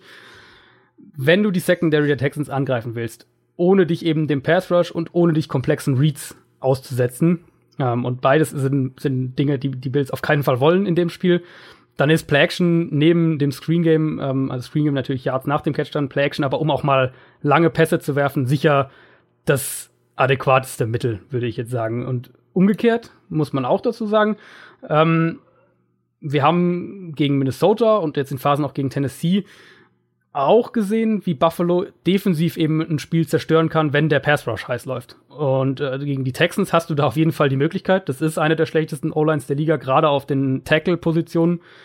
Watson hat jetzt gegen die Cowboys wieder ein paar richtig, richtig harte Hits eingesteckt. Ich befürchte, dass das konstant so nicht funktioniert, was bei den Texans. Also, dass Watson sich entweder irgendwann verletzt oder das Passspiel irgendwann einbricht, weil das zu viel Pressure einfach ist. Ähm, umgekehrt muss man auch sagen, dass Watson das, was er jetzt seit ein paar Wochen wieder zeigt, er macht das Beste aus den Umständen, spielt teilweise richtig stark, hat mehrere richtig, richtig gute Spiele abgeliefert, ähm, zu denen, glaube ich, die meisten Quarterbacks angesichts der Protection in Houston nicht fähig werden für mich ist auch ein bisschen die Frage, wieso sie so drastisch von dem eben weggegangen sind, was sie letztes Jahr gemacht haben, wo ja die Line auch schon nicht gut war. Also ganz konkret äh, Play Action, Round Pass Options, diese ganzen Misdirection, Motion Elemente, um ähm, die Defense so kurz zögern zu lassen. Die ganzen Sachen sieht man dieses Jahr viel, viel weniger als letzte Saison. Wäre vielleicht ein Spiel, um das mal wieder ein bisschen auszupacken, weil die Bills Defense, ähm, die kommt immer näher an das, was ich vor der Saison eigentlich dachte. Also unser Bills, unsere Bills-Analyse war ja so in die Richtung, Defense kann Top 10 sein und kann äh, die, die Bills in Spielen halten. War zum Saisonstart überhaupt nicht der Fall. Jetzt kommt Buffalo immer mehr in die Richtung. Und wenn die, die Texans verhindern wollen, dass, dass ähm, Deshaun Watson wieder so viele Hits einsteckt, dann wäre das vielleicht mal ein Spiel, um offensiv auch ein bisschen kreativer zu werden. Die Chicago Bears spielen gegen die Miami Dolphins, beide mit positivem Rekord. Die, die, Bears sind 3 und 1, haben ein Spiel weniger, die Dolphins 3 und 2. Die Bears kommen aus einer Pause, die definitiv ungelegen kam, nachdem man offensiv ja regelrecht explodiert ist. Und wir haben letzte mhm. Woche ja nicht über Mitch Trubisky sprechen können. Ähm, vielleicht müssen wir da noch mal was sagen. Äh, wir hatten ja gesagt, er sei die Bremse der Offense. Und das war er ja auch in den ersten Wochen. Und ich habe aber mehrfach unterstrichen und erwähnt, wie gut ich diese Offense grundsätzlich finde, nur Trubisky muss halt besser werden. Ja. Und jetzt haben wir alle gesehen, was passiert, wenn man mal den Fuß von der Bremse nimmt und Gas gibt. Mhm. In Persona von Mitch Trubisky. Diese Offense ist gut, wenn Trubisky zumindest solide spielt. Ähm, auf der anderen Seite wollen wir jetzt auch nicht durchdrehen nach diesem Hammerspiel von ihm. Ich meine, wir drehen ja auch nicht durch, wenn Blake Bortles mal wieder ein super Spiel hat, wo er aussieht, als wäre er einer der besten Quarterbacks der Liga. Ja. Ähm, ist er dann halt aber auch äh, ganz schnell wieder nicht. Ich glaube, die Range ist bei Trubisky deutlich kleiner als jetzt bei einem Blake Bortles, also ne, positiv und negativ, ähm, ist vielleicht ein bisschen enger zusammen. Aber Matt Nagy gibt ihm auf jeden Fall alle Möglichkeiten und sie haben alles. Diese Offense hat alles, was man braucht. Gegen die Bucks hat man es ja auch gesehen. Also das, was ich schon früher erwartet hatte, was ich auch schon in der Offseason gesagt habe, wie Terry Cohen einfach als Matchup-Waffe eingesetzt werden kann und wie gut er dann sein kann, wenn jemand wie Trubisky das auch nutzt. Ja, und vor allem diese Mismatches, ich weiß nicht, in welchem Spiel das war, wo ich gesagt habe, er hat immer, ach so, gegen die Cardinals war es, genau. Er hat immer zu den Leuten geworfen, wo Patrick Peterson gerade dran war. Ja, ja. Ähm, und nicht zu den schlechteren ähm, Matchups äh, für seinen Receiver. Ähm, und da war es halt mal genau anderes, andersrum. Terry Cohen ähm, wurde vor allem als Receiver dann auch gerne eingesetzt und Terry Cohen gegen einen Linebacker ist halt einfach ein Geschwindigkeitsunterschied, ähm, der nicht zu unterschätzen ist. Ähm, ich habe auch gesagt, die, die, diese Offense, diese ja kreative Offense von Matt Nagy, die braucht Zeit. Ähm, und dass die eigene Division das Problem für die Bears sein könnte, habe ich auch vorher gesagt. Aber mittlerweile bin ich überzeugt, auch wenn ich mir die anderen Teams aus der Division so angucke, wenn Trubisky konstanter spielt und konstanter gut spielt, vor allem, vor allem, äh, dass wir hier ein Playoff-Team sehen. Das glaube ich auch, ja. Also die Bears. Ähm, oh, ich dachte, du widersprichst mir jetzt. nee, die Bears haben halt alles eigentlich, um ein Playoff-Team zu sein, wenn, wenn die Quarterback-Frage geklärt ist, in Anführungszeichen. Und ich bin da auch bei dir. Ich bleib da auch erstmal skeptisch. Da ändert jetzt das, äh, das Spiel gegen diese völlig überforderte Buccaneers-Defense relativ wenig dran. Was man sagen kann, ähm, die Play-Designs waren eigentlich die ganze Saison über schon da. Nur Trubisky hat sie entweder nicht gelesen oder falsch gelesen oder er hat den Ball ähm, accuracy-technisch ja, nicht ja. dahin gebracht. Und gegen die, ja. gegen die Buccaneers war das jetzt eben der Fall. Also, ähm, das waren jetzt auch viele einfach offene Würfe, offene Touchdowns, wo der Spieler mehr oder weniger komplett frei war. Aber der, der, der positive Takeaway quasi ist, dass er die, ähm, diese Plays richtig analysiert hat und wusste, wo er mit dem Ball hin muss und ihn dann auch dahin gebracht hat. Also das ist auf jeden Fall ein Schritt in die richtige Richtung, aber ganz klar nicht ausrasten nach dem einen Spiel.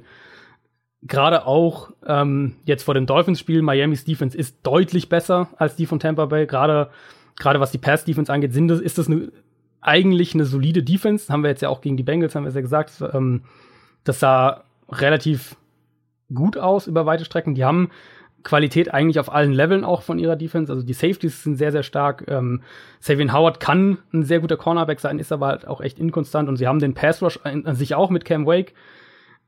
Die Dolphins sind aber gleichzeitig für mich so ein bisschen ähm, aktuell am Scheideweg, was jetzt diese Saison auf jeden Fall angeht. Also Defense, ja, solide bis teilweise auch gut. Run Defense wird, glaube ich, noch ein bisschen löchriger werden in den nächsten Wochen ohne William Hayes. Vor allem die Offense aber ist echt ein Problem ähm, in den letzten Wochen. Und, und Ryan Tannehill spielt einfach, muss man sagen, seit ein paar Wochen schlecht. Die Line ist verletzungsbedingt immer wackeliger, vor allem Run-Blocking ist, ist, da echt ein Problem. Ähm, da verstehe ich auch nicht so wirklich, warum sie die Offense nicht viel mehr um Kenyan Drake aufbauen, um da mehr Explosivität reinzubringen im Vergleich zu Frank Gore. Für mich haben die, haben die Dolphins im Passspiel auch einfach gar keinen Rhythmus. Also die leben extrem von Big Plays, entweder jetzt durch einzelne lange Pässe, auch Trick Plays, ähm, Big Plays im Special Team, solche Sachen. Wenn die aber ausbleiben, dann wird es schnell problematisch. Also Miami hat da irgendwie nichts, worauf sie zurückfallen können. Und jetzt wartet eben ein Bears-Team, das ähm, frisch aus der Bye-Week kommt, also sogar jetzt zum frühen Zeitpunkt der Saison noch mal ein bisschen erholter ist, das mit Akeem Hicks und Khalil Mack eines der gefährlichsten Pass-Rush-Duos der Liga mitbringt. Und die sind defensiv generell einfach schon brutal stark. Also ich hatte ja nach dem Mac-Trade gesagt, dass die für mich eigentlich jetzt alle Bausteine ähm, für eine Top-5-Defense haben auf dem Feld und auch was Coordinator angeht ehrlicherweise würde ich sie da jetzt schon einordnen. Also wenn ich jetzt eine Top 5 meiner Defense machen müsste nach den ersten fünf Wochen, dann wäre Chicago da mit dabei. Ähm, und dann, wenn wir jetzt auf das Matchup schauen, die Bears sollten eigentlich in der Lage sein, Tannehill das ganze Spiel über unter Druck zu setzen, was dann, glaube ich, den Dolphins schon wieder offensiv so ein bisschen den Zahn ziehen wird. Kommen wir zu einem Team in einem Matchup, wo auch Zähne gezogen werden könnten. Die Arizona Cardinals spielen gegen die Minnesota Vikings. Die Cardinals sind 1 und 4, die Vikings 2, 2 und 1. Ich weiß, wir haben noch nicht ausführlicher über Black Bottles gesprochen. Der Name ist jetzt schon mehrfach gefallen. Aber Spoiler! Der war nicht gut am Wochenende, wer es nicht mitbekommen hat. Deshalb schöne Grüße an dich, Adrian, von Twitter-User Flo, at Bronco-Chef. Er sagt, oder er hat mir geschrieben, bitte, bitte, bitte, frag Adrian, was ist schlechter? Blake Bortles oder das Offensive Play Calling der Cardinals? ähm, Und bitte. Leider das Offensive Play Calling der Cardinals, weil Blake Bortles hat ja, hat ja gelegentlich gute Tage. Die gab es im offensiven Play Calling der Cardinals bisher noch nicht. Bah. Ja. Ja, das äh, Sad, gut. Machen wir weiter mit dem nächsten Spiel. das können wir so stehen lassen. Nee, wo, äh, glaubst du, glaubst du, in, oder sagen wir, unter welchen Umständen könnten die Cardinals gegen die Vikings ähm, irgendeine Art von Chance haben? Im Prinzip ja der Bills-Ansatz, ne? Also ähm, Arizonas Pass Rush hat das Spiel gegen die Niners komplett dominiert, Chandler Jones vor allem. Ähm, die haben das Spiel vor allem gewonnen, weil die Defense, ich glaube, fünf Turnover waren es am Ende ähm, von, den, von den Niners geholt hat. Minnesotas Line ist noch mal ein Stück anfälliger als die von San Francisco. Ähm, allerdings hält natürlich auch Kirk Cousins den Ball nicht ansatzweise so lange wie CJ Beathard und äh, das macht niemand, glaube ich, in der NFL. Ähm, das ist aber, wenn wir realistisch sind, ist das Arizonas einzig wirkliche Chance. Also die die Vikings ähm, Vikings Front war jetzt ja auch gegen Philadelphia deutlich besser, haben wir am, am Anfang schon gesagt beim Eagles Spiel. Cardinals haben große Probleme in der Offensive Line, sowohl im Run-Blocking als auch in der Pass-Protection. Ich vermute, dass es ein sehr, sehr schwieriges Spiel auch für Josh Rosen wird, auswärts in Minnesota. Ähm, zumindest kann man, wenn wir offensiv uns irgendwas raussuchen wollen bei Arizona, was, was Positives oder was Optimistisches, dann, dass die Cardinals die Vikings in der Secondary angreifen werden. Ähm, und da ist Minnesota dieses Jahr ja viel verwundbarer, als wir gedacht haben. Im, äh, bisher zumindest ähm, lässt, lassen nur die Buccaneers mehr Yards pro Pass zu als die Vikings. Und Josh Rosen ist im Schnitt einer der aggressivsten Downfield-Passer bisher in der Saison. Also er hat jetzt ja natürlich noch nicht so viel gespielt. Ähm, aber von den aktuellen Startern sind nur Mahomes und Josh Allen noch, also werfen den Ball im Schnitt noch weiter als Josh Rosen. Das ist eine ganz, in der Hinsicht eine ganz andere Cardinals Offense äh, als mit äh, Sam Bradford. Dann kommen aber immer wieder Drops dazu. Also ähm, Arizonas Offense ist sehr, sehr individuell auch fehlerbehaftet und eben das Playcalling ist ein riesiges Problem. Das ist immer noch vorhersehbar, sehr, sehr konservativ, teilweise auch ängstlich. Da ist viel zu wenig Dynamik drin. Und umgekehrt bei den Vikings so ein bisschen äh, genau das andere Bild eigentlich. Also da sehen wir jetzt immer mehr ähm, diese, die Kreativität von John DeFilippo im Playcalling vor allem bei Screen, Screen Designs, da, das wird auch ein großes Problem für Arizona's Defense sein. Die Cardinals hatten äh, gegen San Francisco gerade ähm, auch mit Shannon Screens ziemliche Probleme. Kirk Cousins, haben wir schon angesprochen, ist aktuell extrem stark. Also ich hatte den jetzt vor, vor dem Spieltag hatte ich mein erstes Quarterback-Ranking und da hatte ich ihn auf Rang 5 und ich habe jetzt nach dem Spieltag gedacht, eigentlich vielleicht sogar ein, zwei Plätze noch zu niedrig. Ähm, trotz der Line-Probleme, die sie haben, spielt er eine richtig starke Saison. Adam Thielen ist, ist unfassbar ja. stark bisher dieses oh. Jahr. Es das wirklich, ich habe nicht damit gerechnet. Ich, das war für mich so ein Kandidat, der eher so einen Rückschritt ja. machen wird. Ja, wir hatten es ja noch. Vor allem Dix, auch mit Dix und Thielen hatten wir es noch vor der Saison davon. Ja, genau. Ähm, aus Fantasy-Sicht, ja, glaube ich, war das. Genau. Ne? Da war ich auf jeden Fall auf Seiten von Dix, weil ich dachte, also ich meine, Dix spielt ja auch gut. Ja, ist ja, nicht absolut. so, dass, dass Dix jetzt irgendwie eine schlechte Saison absolut, hat. Auf keinen Fall. Ich habe halt nur gedacht, dass Dix die klare Nummer eins wird im Team. Aber wenn Adam Thielen halt so spielt, vor allem was der an Yards after Catch sich so ansammelt, so mittlerweile, ähm, wie explosiv er halt auch nach dem Catch ist und was er alles fängt. Das ist wirklich absurd. Ja, ist ein super, also er bringt einfach wirklich alles mit. Also, was du gerade gesagt hast, Explosivität, die Hände, ähm, das Route Running ist unglaublich gut, der Release an der Line ja. of Scrimmage ist extrem schwer zu verteidigen. Das trifft übrigens auf beide, ähm, auf beide Vikings-Receiver zu. Das Passing Game kann Minnesota aktuell tragen und das ist ein sehr, sehr gutes Zeichen für die Vikings, trotz dieser O-Line-Probleme. Muss es auch ein bisschen, weil die halt überhaupt kein Run-Game haben. Wissen noch nicht, ob Dalvin Cook wieder spielt, ist aber auf jeden Fall auch nicht bei 100 Prozent und ja schon die ganze Saison nicht so wirklich. Wie gesagt, aber die Defense, ich glaube, dass wir so langsam jetzt, dass Minnesotas Defense sich jetzt so langsam fängt. Ähm, und allein das Duell von Minnesotas Front gegen Arizonas O-Line ist so ein brutales Mismatch aus Sicht der Cardinals, dass ich nicht sehe, wie, wie Arizona wahnsinnig viel offensiv an, an Punkten und ähm, an Yards zusammenbringt. Ah, die Vikings müssen das einfach so machen, wie der amtierende deutsche Flag-Football-Meister, einfach komplett mit Empty Backfield spielen. ähm, so wie wir es wie im lange, Finale Wie lange haben. hast du überlegt, wie du das einbauen kannst? gar, äh, gar nicht tatsächlich. Ich dachte, ach, das passt jetzt ganz gut. Ja, ja ähm, einfach mal ohne Running Back spielen. Kann man auch machen. Ähm, ein anderes Team, was wirklich ein sehr solides Running Game hat, oder zumindest letzte Woche hatte, sind die New York Jets und die spielen zu Hause gegen die Indianapolis Colts. Die Colts sind 1 und 4, die Jets 2 und 3. Die Colts ähm, sind wiederum auf der anderen Seite der perfekte Beweis, äh, finde ich, dafür, dass man ohne funktionierendes Running Game ähm, ja. auf der einen Seite und ohne funktionierenden Pass Rush auf der anderen Seite Probleme hat, in der NFL Spiele zu gewinnen.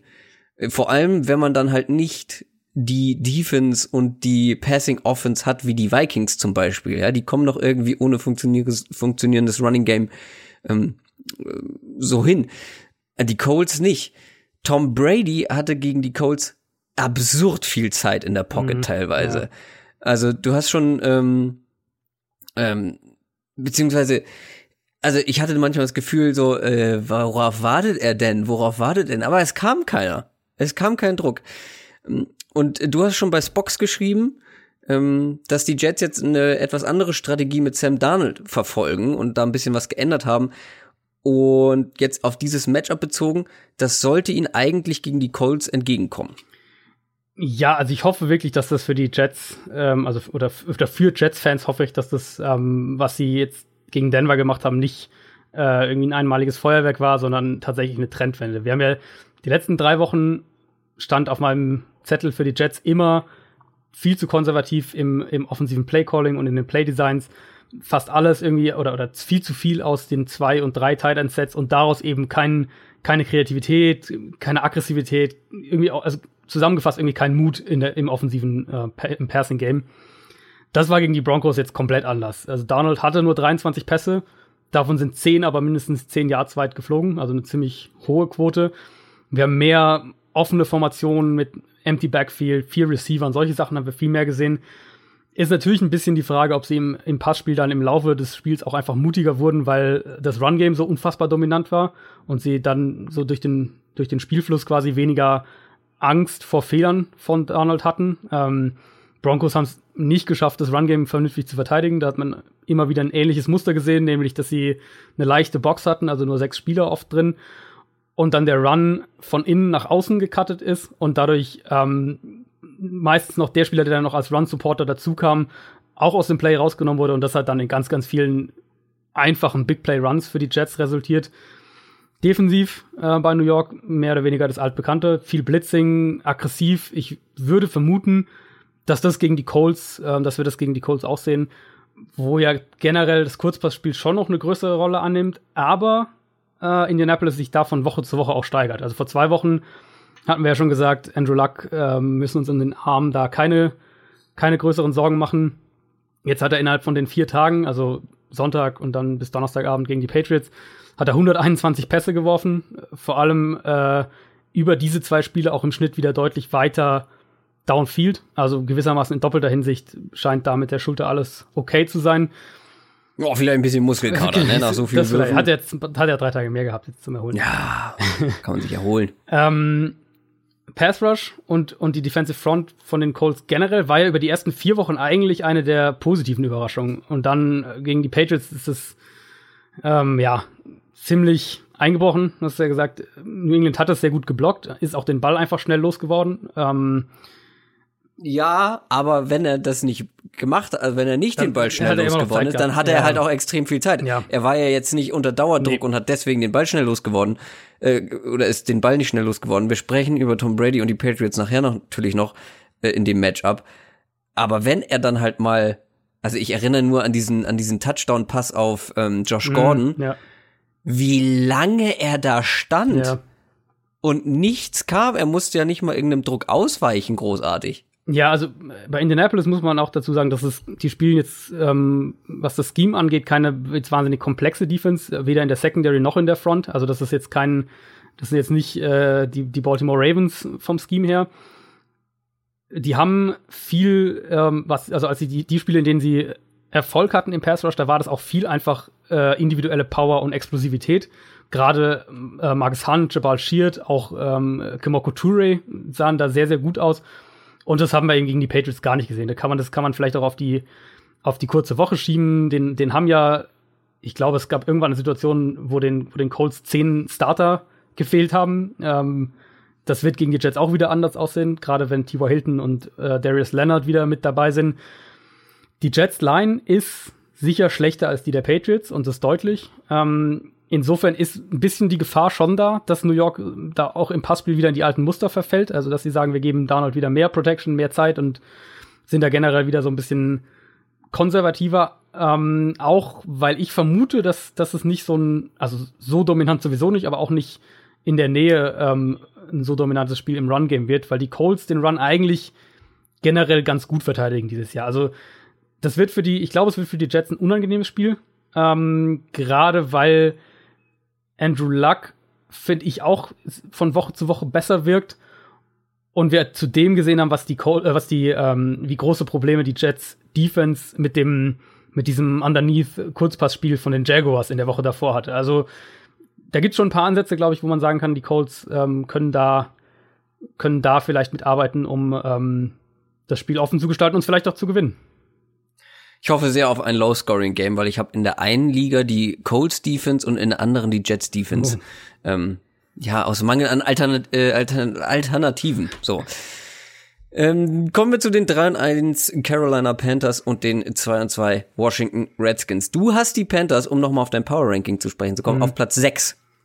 Sehr optimistisch, wie ich finde. Ja, also da muss ich bei den die Panthers sind eins der Teams, da ist wenig äh, wenig Selbstbewusstsein dahinter. Also die Panthers sind. Ja, warte, du kannst, du kannst gleich okay, noch, okay, du kannst dich gleich noch rechtfertigen. Ja, okay. Weil ich finde, Platz 6, also äh, wer auf Platz 6 im Power Ranking ist, der hat sich nicht ganz so schwer zu tun gegen die Giants, finde ich. Ähm, mhm. Und vor allem gegen diese Giants Defense. Ähm, die Redskins Defense, die jetzt wartet, ist zwar nicht so gut, wie ich finde, dass sie manche gemacht haben. Also es haben viele Wochen geredet, oh, die Redskins Defense nach den ersten Wochen. Ähm, ich glaube, ähm, die ist nicht so extrem stark, ähm, wie, wie manche sie halten. Hm.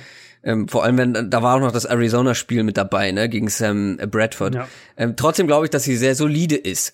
Ähm, du scheinst bei den Panthers zu glauben, äh, dass da insgesamt ja noch Verbesserungspotenzial schlummert, weil sonst hättest du es nicht auf Platz 6. Ja, auch einfach durch zwei Personalien. Also äh, es gibt jetzt Berichte, wonach Greg Olson vielleicht diese Woche schon wieder spielt, ähm, der Thailand. Vermutlich, wenn er diese Woche nicht spielt, dann vielleicht nächste Woche. Und Thomas Davis ist nach seiner Sperre jetzt wieder zurück. Ähm, das ist, das sind zwei absolut elementare Spieler, jeweils einmal äh, Spieler, jeweils einmal Offense, einmal Defense. Die Panthers haben ein sehr, sehr gutes, vielseitiges Run-Game. Da spielt Cam Newton natürlich als, als Runner selbst und auch als eben als Ablenkung, ähnlich wie Russell Wilson ähm, in Seattle eine sehr große Rolle. Christian McCaffrey haben wir jetzt oft genug drüber gesprochen, wie, wie gut der dieses Jahr aussieht. Cam hatte gegen die Panthers im Passspiel einfach keinen guten Tag. Also da waren zwei wirklich unschöne Interceptions dabei. Das Passing Game generell ist jetzt eher, sagen wir mal, solide als gut. Olsen würde da natürlich extrem helfen.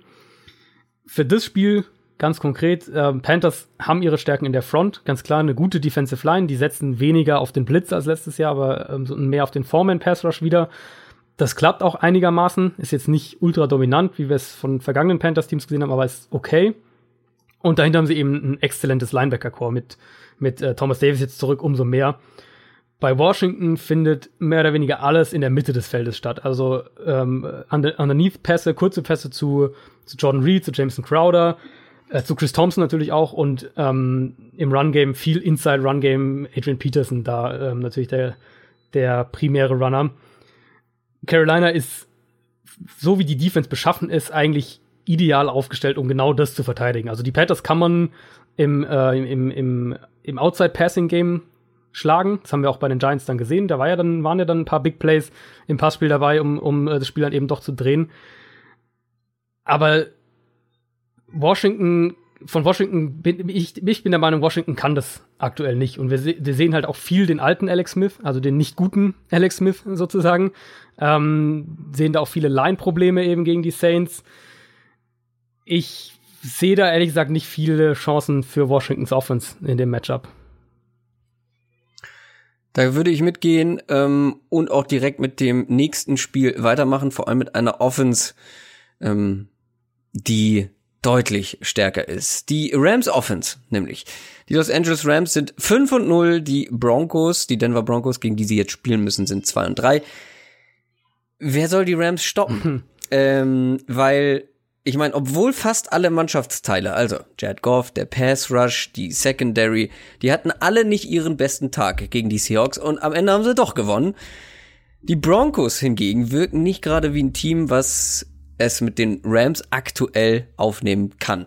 Und vor allem nicht mit Todd Gurley. Also die Jets haben die Defense, äh, die Jets haben die Denver Defense kaputt gerannt, du hast es schon erwähnt. Mhm. Ähm, Case Keenum sah mal wieder nicht so dolle aus, der Pass Rush hat nicht gezündet. Und das wird gegen diese starke Rams O-Line natürlich nicht einfacher mit dem Pass Rush. Müsste eigentlich eine klare Sache werden für die Rams. Auf dem Papier ähm, auf jeden Fall. Du hast natürlich immer den Heimspielfaktor mit dabei, den man in der NFL nie mhm. unterschätzen darf. Gerade in, in so einem Stadion wie Denver mit der Höhenluft noch dazu. Aber an sich hast du die meisten Sachen schon gesagt. Also die Rams sind ähm, die explosivste Passing Offense. Also die haben die meisten Big Plays im Passspiel, die meisten Yards pro Pass. Ähm, und das gibt kaum Teams, die überhaupt in der Reichweite von den Rams sind, was das angeht, jetzt auf die ganze Saison gesehen wir haben es jetzt oft genug gesagt, was, äh, was Formationen, was Personnel-Groupings angeht, das ist es die beste Offense der Liga. Bei keinem Team sind die, die Passing-Plays, die Run-Plays und dann natürlich Play-Action ähm, besser miteinander verknüpft und sehen sich ähnlicher in den Designs. Als Defense weißt du gegen die Rams oft selbst eine Sekunde nach dem Snap noch nicht, was für ein Spielzug jetzt kommt. Und ähm, dazu spielt jetzt die Offensive Line der Rams dieses Jahr bisher absolut spektakulär, muss man eigentlich sagen. Also sind richtig, richtig stark. Goff war jetzt gegen die Seahawks schlechter als die zwei Wochen davor. Das stimmt. Ähm ich fand, ich fand Goffs äh, Black Bortles Imitation am besten, als er den Ball werfen wollte und ihn einfach fallen gelassen hat. ähm, ja, also war ein schlechteres Spiel natürlich als die zwei davor, aber trotzdem immer noch, er ist deutlich besser als letztes Jahr. Ähm, Absolut. Gegen Seattle haben wir jetzt gesehen, dass es eben auch die Defense durchaus angreifbar ist. Also klar, Akib Talib fehlt da natürlich individuell. Marcus Peters der mag noch nicht bei 100% sein. Das ist gut möglich, war ja auch angeschlagen. Ähm, gleichzeitig aber haben die Seahawks ihn genau so attackiert, wie man eben Marcus Peters attackieren muss. Also mit, mit Double Moves, idealerweise aus Play-Action heraus. Und als die Rams diese Secondary oder dieses Cornerback-Duo sich eingekauft haben, haben sie ja in der Offseason in der beide neu gekommen, da war die Idee ja relativ klar. Sie wollen äh, aggressiv sein mit dem mit dem Interior Pass Rush schnelle Pässe erzwingen, damit äh, Talib und Peters eben ihren aggressiven Stil in Coverage auch umsetzen können. Wenn der Pass Rush aber mal nicht schnell durchkommt, dann wird es problematisch. Und gerade gerade Peters kann man dann eben für Big Plays so auch erwischen, wie wir es jetzt im Seahawks-Spiel mehrfach gesehen haben. Das setzt natürlich Donald und Sue unter großen Druck. Also die müssen konstant im Pass Rush auch dominieren. Das können sie auch, aber es wird immer wieder mal Spiele geben, wo sie das halt vielleicht nicht so hinbekommen. Und das war gegen die Seahawks teilweise der Fall, weil die Rams eben kein, keine Edge Rush Gefahr haben. Ähm, da ist zu wenig, was jetzt eine, eine Offense wirklich vor Probleme stellen würde. Und dann Denver auf der anderen Seite, also, äh, also bin ich auch Case Keenum im Prinzip ist er jetzt gar nicht so weit weg von dem, was Case Keenum halt normalerweise in seiner Karriere ist. Also ähm, er ist ein Ganzlinger, der sehr, sehr risikobereit spielt, macht aber dieses Jahr eben auch einfach simple Fehler, ist ungenau mit seinen Pässen. Im Prinzip finde ich für Denver sieht es im Moment so aus, als würde sich eine ähnliche Saison entwickeln wie letztes Jahr auf leicht höherem Niveau. Also die Defense ist gut, aber halt keine Elite-Defense. Und die Offense kann nicht genug beitragen, um das ähm, auszugleichen. Und das, obwohl das Run-Game eigentlich sehr, sehr gut ist. Äh, liegt auch daran, dass die Offensive Line noch mal stärker ist als letztes Jahr. Die beiden Rookies ein, ein super Backfield-Duo bilden. Gegen die Jets sind sie ein bisschen früh vom Run-Game weggegangen. Ähm, gegen die Rams bin ich gespannt. An sich, wir haben ja jetzt gesehen, dass, oder Seattle hat ja gezeigt, dass und wie man gegen LA laufen kann. Ähm, waren da sehr, sehr vielseitig eben in ihrem Run-Game, die Seahawks. Ich bin gespannt, ob die, ob die Broncos daran anknüpfen können. Ich würde aber nicht drauf setzen. Mm, nee. Ich auch nicht. Also es muss, es muss ja an sich der Ansatz sein. Wenn du jetzt, wenn du Denver bist, du willst Uhr und Spielfluss mit deinem eigenen Run-Game kontrollieren. Ja. Ähm, und Vor allem hast du ja die, das Personal dafür. Genau, und, und, und, und so hältst du halt auch die Rams Offense an der Seitenlinie. Weil wenn das Spiel, wenn es auf Case Keenum ankommt, dann wirst du das Spiel halt nicht gewinnen am Ende. Wir haben lange drauf geteased und jetzt werden wir dazu kommen. Wir kommen jetzt zu den Jaguars, die 3 und 2 stehen. Die spielen gegen die Dallas Cowboys, die sind 2 und 3. Ich werde hier gar nicht viel einleitend sagen, außer Blake Bortles. Und äh, viele haben uns auch schon geschrieben während des Spiels, sie freuen sich sehr auf deine Analyse von Blake Bortles. Bitte. Äh, also, ich habe ich, okay, danke. ich, ich habe echt, ich habe echt überlegt, ob ich da irgendwie, ob ich da irgendwie äh, ausfallend werden soll, aber dachte ich, nee, dann muss der Christoph wieder den Podcast, äh, den Podcast markieren als nicht jugendfrei. Weil du schon so oft ausfallend geworden bist. Ja, bisher warst ja immer nur du, das stimmt. Du. Deswegen werde ich auch gar nichts weiter zu sagen. Nein, also Obwohl, äh, ganz ehrlich, was erwartet ja, man von Black Bortles? Also es ist, ich finde es halt wahnsinnig frustrierend. Du hast eine der besten Defenses der Liga, auch wenn die, das nur am Rande noch nicht, nicht ganz so dominant ist wie letztes Jahr, aber es ist immer noch eine der ganz klar ja, besten Defenses der Liga. Genau. Ja. Und du setzt ganz bewusst dein Titelfenster aufs Spiel, dass du mit dieser Defense vermutlich noch nach der Saison ein, zwei Jahre hast, bevor dann Spieler wie Calais Campbell alt werden und andere verlängert werden müssen du nicht alle halten kannst und so weiter. Du, du setzt dein Titelfenster, das du hast, aufs Spiel, weil du halt an Black Bottles nicht nur festhältst, sondern ihm ja nicht einmal vernünftige Konkurrenz gibst. Also es wäre ja okay gewesen zu sagen, wir, wir, wir halten Bortles, aber wir holen halt einen, einen Teddy Bridgewater oder was auch immer dazu, um zumindest eine, eine, eine veritable Alternative zu haben, falls das passiert, was jetzt genau passiert. Und wir sind jetzt, im Prinzip haben wir jetzt das Worst-Case-Szenario ähm, für Jacksonville. Wir sind mitten in der Saison. Bortles ist, wenn wir ehrlich sind, eigentlich noch krasser als letztes Jahr. Ist er eine, eine wöchentliche Wundertüte, wo absolut niemand weiß, Bortles selbst wahrscheinlich auch nicht, welche Version wir von ihm bekommen. Ähm, und die Defense hat ja gegen die Chiefs eigentlich genug gemacht, um das Spiel gewinnen zu können. Also Kansas City hatte hatte keinen Passing Touchdown. Ähm, die haben die die die Jaguars haben auch mutig gespielt, haben haben auch Press Coverage gegen Tyreek Hill, haben da waren da wirklich äh, jetzt nicht irgendwie ängstlich oder zurückhaltend, sondern haben defensiv wirklich alles reingehauen, wenn man es jetzt einfach mal so sagen will.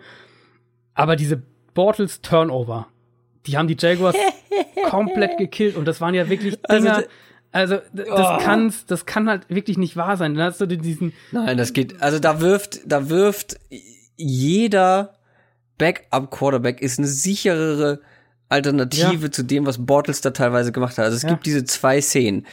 Es gibt einmal, die habe ich beide, wer es noch mal angucken will, auf meinem Twitter-Profil ähm, retweetet. Einmal die Szene, wo er einen Pass wirft und das Ding kommt raus wie ein wie ein, wie hieß nochmal dieses grüne Ding, über das ein Film gemacht wurde? Flubber? Keine Ahnung. ja, ich glaube. Also das so so schwer ist dann halt auch so ein Football zu fangen. Ich meine, wir haben alle schon mal einen Football zugeworfen bekommen und die, die irgendwie schon mal Football oder Flag Football gespielt haben, wissen, dass wie schwer es ist, wenn mhm. ein Football nicht vernünftig geworfen wird, ja. wie schwer er automatisch zu fangen ist. wurde auch nicht gefangen. Dieser Ball war eine reinste Farce, dem einem äh, Receiver so zuzuwerfen. Das kann ja mal passieren, ähm, ne, wenn man irgendwie was am Arm, am Arm berührt wird beim Wurf oder sonst was. Noch schlimmer äh, war dieser Wurf, der dann auch ja zu einer Interception geführt hat, dem er seinen eigenen mm. Lineman an den Kopf geworfen hat. Das kannst du halt Wie? keinem erklären. Das ist Wie? Warum? Warum denn? Also erstmal, warum auf der Höhe? Warum willst du einen Pass auf der Höhe? Du siehst doch, dass da Menschen stehen. Also Blake Bortles ist für mich so ein Kandidat, der läuft halt auch gegen eine Glastür, wo jeder normale Mensch sagt, oh, eine Glastür, muss ich aufmachen. Äh, Puff, läuft dagegen. Ich warte auf den Moment, wo er sich die Maske abzieht und Heiko Westermann da drunter steht, weil genauso hat er teilweise geworfen, wie jemand, der noch nie einen Football geworfen hat. Ja, also nicht nur, er sieht nicht nur den Helm seines, seines O-Liners nicht, sondern teilweise habe ich auch das Gefühl, er versucht irgendwie zu, den, zur, Seite, zur Seite zu gucken, ähm, um halt den Safety wegzulocken, aber schaut da nicht vernünftig dahin, wo er den Ball werfen will. Das war ja ähm, no look pass. Ja, genau. Ist aber im Football meistens eine schlechte Idee. Das war ja bei dem bei dem ähm, bei dem Pick Six, den er geworfen hat. Das ist ja ein, ein kurzer Screen Pass. Und wenn du nur kurz da, wenn du kurz hier hinschaust und dich die Situation dir klar machst, ähm, dann siehst du, dass da Chris Jones, der Defensive Lineman von den Chiefs, steht und dass du den Ball da halt so nicht hinwerfen kannst. Dann musst du ihn halt irgendwie über ihn drüber heben oder du musst ihn noch kurz halten, dass du ihn um ihn rumwerfen kannst, was auch immer. Aber er wirft ihn halt wirklich zum Defensive Lineman. Und ähm, Zwei Defensive Linemen mit, mit, mit Pick Sixen. Das ist, also.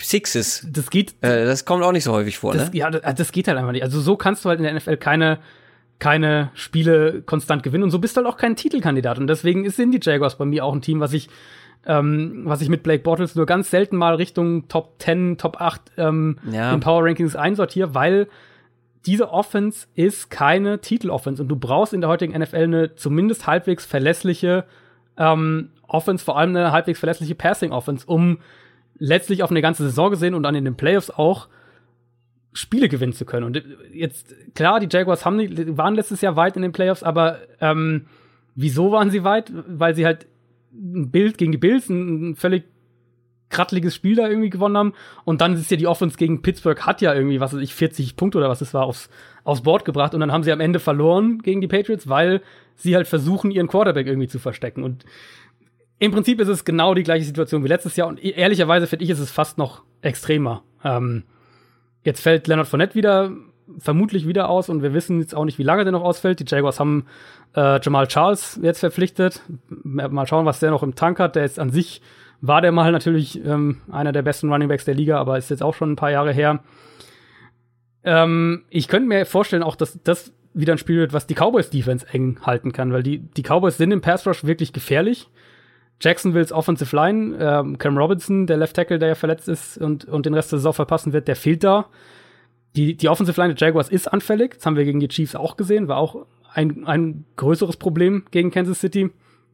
Ähm, gleichzeitig natürlich ist die Frage, wenn wir jetzt auf das Matchup schauen, wie um alles in der Welt sollen die Cowboys gegen die Defense ja. punkten? Also, ja, ja im, im Lauf. Genau, Dallas hat äh, eins der besten Run-Games der Liga. Ezekiel Elliott spielt auch eine sehr gute Saison. Aber Punkt eins, die Offensive Line ohne Travis Frederick ist nicht so dominant, wie sie das vor ein, zwei Jahren oder die letzten zwei Jahre war. Und das Passing Game ist halt ein riesen Problem. Das war jetzt auch gegen Houston wieder so. Die, die Cowboys Wide Receiver, die geben dir als Offense so gut wie nichts. Und gegen eine absolute Elite Secondary und, und wahrscheinlich immer noch das beste Cornerback Duo in der Liga wird sich das halt jetzt vermutlich nicht ändern. Ähm, Deswegen gehe ich auch davon aus, dass wir, dass, dass wir viele äh, vollgestellte Boxes, also sieben, acht Spieler direkt an der Line of Scrimmage oder rund um die Line of Scrimmage gegen Ezekiel Elliott sehen werden. Also dass die Jaguars völlig bedenkenlos die Cowboys Receiver in Mann oder in 1 gegen 1 Deckung nehmen. Ja, und, absolut. Und dann halt äh, gegen Elliott die Box zustellen. Und dann, ähm, Wie willst du, wie willst du jemanden oder wie soll ein Receiver mit einem oder ein Cowboy Receiver, wo ein, wie, wie sage ich das denn? Jalen Ramsey hat einen Tyreek Hill aufs, sagen wir mal, Minimum reduziert. Ich glaube, es gab ein, zwei Plays, wo Tyreek Hill ihn hat alt aussehen lassen, aber ansonsten nischt. Und wie soll denn ein Cowboy-Receiver das gegen Jalen Ramsey machen? Ja. Oder gegen AJ Bouye, der ist ja, der ist ja auch wieder auch sehr stark unterwegs. Ja, und ich meine, klar, das, es stimmt schon, dass die, dass die äh, Chiefs jetzt gegen, gegen die Jaguars, die, gegen, Jack, gegen Jacksonville gewonnen haben, ohne ähm, einen Passing-Touchdown, aber sie haben ja trotzdem im Passspiel ähm, Yards produziert. Also sie kamen ja dann immer wieder mal in die äh, Situation zu Ja. punkten mit dem mit Runs dann halt. Das eine war ja ein, äh, ein Run von von Patrick Mahomes selbst bei einem Rollout, ähm, wo sie, ich glaube, das war ja gleich der erste Drive, äh, wo sie halt auch mit Ja. mit mit weiß gar nicht mit zehn Plays oder sowas das Feld runtermarschiert sind. Und das sehe ich halt bei den Cowboys ehrlicherweise gar nicht. Also Dallas für mich muss mit seinen Screens, mit seinem mit dem Play-Action-Spiel viel flexibler werden, ähm, um mit dem Passspiel irgendwie Schaden anrichten zu können so wie sie es im Moment machen, also immer noch, die haben sich da ein bisschen gebessert, aber immer noch viel Spread Formation rausschicken und dann irgendwie hoffen, dass sich jemand freiläuft und Prescott den findet, das funktioniert halt einfach nicht. Und deswegen, das wird auch in dem Spiel wird es, oder gerade in dem Spiel wird das nicht funktionieren. Es ist das, was ich nach dieser, nach dieser Doku über Dallas gesagt habe. Jason Garrett ist einfältig und kann nur klatschen. Das klingt zwar böse, aber es sieht so ein bisschen so aus. Ja, vor allem, also Ähm, der, wer das Spiel gegen, oder Cowboys-Fans, ähm, die das Spiel gegen Houston gesehen haben, werden ja auch verzweifelt sein, dass der da in, in Overtime äh, über die Mittellinie, irgendwie acht, neun Yards in der Texans-Hälfte, den Ball puntet, wo du ein, ein Yard oder von mir aus, das Ja, heißt, stimmt, lass es anderthalb gewesen sein. Ähm, du hast über Jahre hast du in deine Offensive Line investiert, du hast, du hast diesen hohen Pick in deinen Running Back investiert, du hast Dak Prescott, den du noch irgendwie bei Zone Reads noch da zusätzlich als Ablenkung einsetzen kannst. Und dann pantest du halt von der, ich weiß gar nicht mehr, was war, 42 Yard Line oder sowas. Ähm, Das ist doch genauso wie bei den Seahawks, war doch sowas ähnliches, haben wir gar nicht drüber gesprochen, wo, ähm, wie war denn das noch? Die Rams wollten panten, kurz vor Ende, Ja, und dann äh, dann hat Pete Carroll aber ein Genau, Timeout und genommen dann ist und dann hat sich Sean McVay gedacht, oh, danke, Ja. dann können wir uns ja jetzt Gedanken machen, wie wir diesen vierten und eins ausspielen. Äh, ja, und dann haben sie es ausgespielt und damit war das Spiel ja, gelaufen. das ist natürlich irgendwie dann, also ich weiß jetzt nicht genau, was da, wieso er diese Timeout da genommen hat. Ähm, das ist dann im, im Zweifelsfall eine schlechte Coaching-Entscheidung, glaube ich. Bei den Cowboys ist es ja einfach konstanter, äh, ja, wie soll man sagen, konstant Bullshit. konservatives Coaching. Also so ist es ja einfach. Ja, oder so. Ähm, kommen wir zu einem recht interessanten Spiel, wie ich finde. Die Ravens spielen gegen die Titans. Beide sind drei und zwei. Äh, Es spielt hier eine der positiven Überraschungen der ersten Wochen gegen eine der etwas negativeren Überraschungen. Beide Teams kommen aus relativ bitteren Niederlagen. Die Ravens gegen die Browns verloren, die Titans gegen die Bills verloren, ähm, was ich noch bitterer finde. Vor allem jetzt die Frage, die wohl die meisten interessiert, ähm, wo du, glaube ich, auch der richtige Ansprechpartner bist. Was läuft denn bei den Titans falsch? für mich, oder sind zwei zentrale Probleme in meinen Augen. Und das eine ist, ähm, die haben offensiv überhaupt keine Explosivität. Also, das siehst du auch, das siehst du statistisch auch. Also, ich hatte ja vorhin gesagt, dass, äh, dass die Bills die zweitwenigsten Big Plays im Passspiel haben. Die Titans haben die wenigsten. Ähm, die haben gerade mal zehn Big Plays, also Big Play im Passspiel 20 Yards oder mehr. Bisher haben die gerade mal zehn Big Plays im Passspiel ähm, auf die Reihe gebracht und die Titans hatten noch keine Bye Week, also das äh, Argument zählt da auch nicht. Es ist eine der, das, eines der konservativsten oder, oder, oder kurzpasslastigsten Passing Games in der NFL, was eben auch wieder daran liegt, dass sie, dass sie keinerlei Explosivität haben. Da ist halt viel zu wenig Dynamik im Passspiel. Und dann muss man auch sagen, so sehr ich ihn mag, aber Max Mariota spielt halt jetzt auch wieder eine sehr, sehr inkonstante Saison. Das teilweise ähm, Ausfälle in der Offensive Line, den haben ja teilweise beide Offensive Tackle gefehlt, teilweise sogar noch der, der zweite Right Tackle, glaube ich, war es, der auch noch ausgefallen ist. Das hat die Offense natürlich sehr, sehr eindimensional gemacht. Ähm, Gerade die Spiele, wo Mariota noch, noch zum Teil gefehlt hat, haben sie ja dann auch mit, mit Wildcat und Tricks und alle möglichen dann irgendwie gewonnen. Es ist, also ich würde die Offense gerne mal komplett gesund zusammen sehen. Das haben wir, das, das Eagles-Spiel war das Spiel, wo ich eigentlich dachte, Tennessee ja jetzt so ein bisschen auf dem, das könnte so ein bisschen die, die Kehrt, die Trendwende quasi sein, aber dann liefern sie das Spiel halt in Buffalo ab, wo auch wieder Protection ein Thema war. Ähm, von Mariota muss aber auch einfach mehr kommen. Also das muss man auch ganz klar sagen, weil die Defense ist gut in Tennessee. Sehr, sehr flexibel Def Defense, sehr vielseitig im Pass Rush, im Blitzing. Solange aber halt von der Offense nicht mehr kommt, reicht es halt am Ende nicht. Und jetzt wartet eine Ravens Defense, die sowieso eine der besten gegen den Pass ist und sowieso auch schon komplex und vielseitig in der Secondary. Also gerade was sie da mit den, äh, mit den Safeties machen, ist für Offenses schwer zu greifen, schwer zu lesen. Äh, und ich bin mir sicher, dass das auch Marcus Mariota Probleme bereiten wird. dann ist so ein bisschen die Frage, was die, was die Titans eben im Pass Rush ausrichten können. Also war ja jetzt gegen, vor allem gegen die Eagles richtig stark. Ähm, die Ravens Offensive Line ist aktuell aber deutlich besser als die der Eagles, muss man auch sagen. Tennessee, das ist ein Spiel für mich, also ich, ich meine, ich habe auf die Ravens in dem Spiel getippt. Es ist ein Spiel für mich, was auf Augenhöhe oder sehr, sehr eng ist. Die Ravens sind aber aktuell die, das deutlich stabilere Team von den beiden. Ähm, was ich gerade noch mal hier nebenbei raussuche, es war mir irgendwie so, Malcolm Butler spielt eine gar nicht mal so gute Saison, kann das Bisher sein? nicht, ne. Der hat die meisten Yards zugelassen, der Cornerback mit den meisten, der die meisten Yards zugelassen hat. Ähm, schon vier Touchdowns gehen auf seine Kappe. Ähm, das, da hat man sie auch, glaube ich, bei Ja. Tennessee ein bisschen mehr Ja, erwartet. Auf jeden Fall. Kommen wir zum nächsten Spiel. Haben die 49ers Bye Week oder hatten wir die schon? Habe ich die, haben wir die? Die kommen am Nee. Montag noch. Ach, am Montag, da sind sie. Ich wollte doch gerade sagen. Ähm, gut, dann hat alles seine Richtigkeit. Wir kommen zum vorletzten Spiel, zum letzten Sonntagsspiel. Die, oh, super Spiel. Kansas City Chiefs 5 und 0 gegen die 3 und 2 New England Patriots. Keine Defense hat bislang so richtig gute Antworten auf die Chiefs gefunden, auf Patrick Mahomes und Co. Nicht mal die, die Jaguars. Wir haben jetzt schon in Ausführlichkeit über die Jaguars Defense gesprochen. Mahomes zum vierten Mal in Folge mit über 300 Passing Yards. Und wir hatten, glaube ich, letzte Woche gesagt, die Jaguars haben bisher im Schnitt irgendwas mit 150 oder so zugelassen pro Spiel.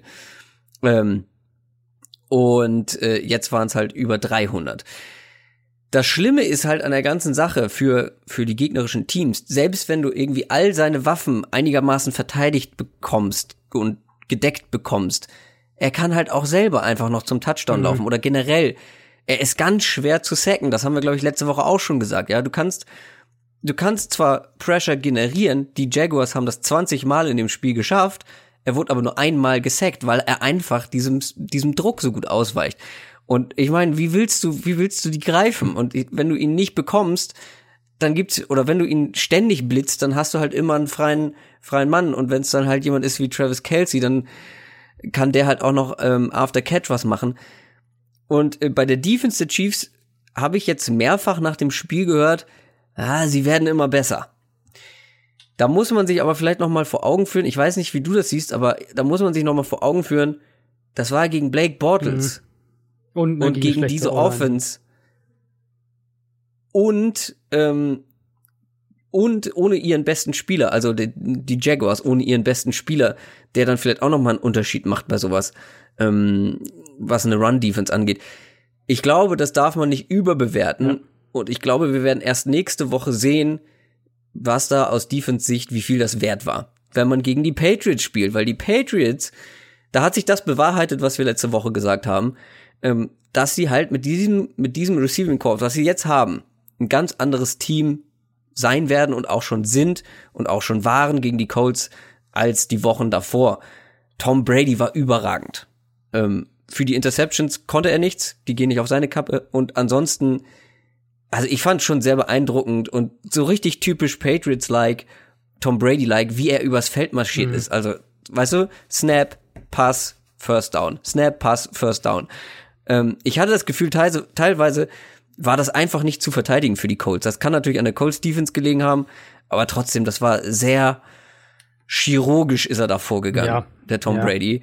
Ähm, und dann, dann, ich habe zwischendurch gedacht, oh, ist das langweilig, immer diese kurzen, mittler, mittellangen Pässe. Und dann kommen halt zwischendurch ab und zu mal so Deep Balls und die sind dann auch noch gut. Gut, das Ding auf Josh Gordon, ähm, da waren zwei Verteidiger drumherum, aber da hat man mal gesehen, wie gut Josh Gordon sein kann ähm, und wie sehr Tom Brady ihm vertraut. Also er wirft einfach mal den Ball da hinten rein und sagt, hier Josh Gordon, mach was draus.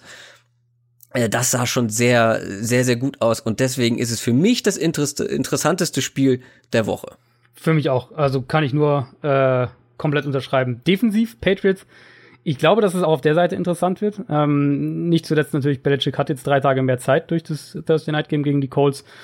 Meine Vermutung ist, dass wir eine Oldschool Patriots Defense sehen, also Gap Controlling Front mit hoher Disziplin spielen, um Patrick Mahomes in der Pocket zu halten, damit er eben nicht, wie zum Beispiel gerade gegen Denver war das ja sehr eklatant, aus der Pocket rauskommt, ähm, dann auch die Struktur des Plays verlassen kann und improvisieren kann und, und aus der Pocket raus draußen werfen kann. Das ist, glaube ich, das Letzte, was die Patriots sehen wollen. Ich vermute, dass sie das dann mit vielen drei Safety-Sets kombinieren, ähm, um einerseits mehr Speed in der, ähm, auch in der Nähe der Box zu haben und eben auch, um damit Travis Kelsey decken zu können, was, ähm, was äh, natürlich ein ganz wichtiger Faktor ist, wenn man gegen die Chiefs Offense spielt. Secondary könnte ich mir vorstellen, dass wir so ein bisschen auch auch da Oldschool Belichick-Ansatz sehen, dass, ähm, dass Tyreek Hill so diese, diese Nummer zwei Corner und Safety-Kombination so ein bisschen kriegt, um auch, um auch für lange Pässe besser abgesichert zu sein.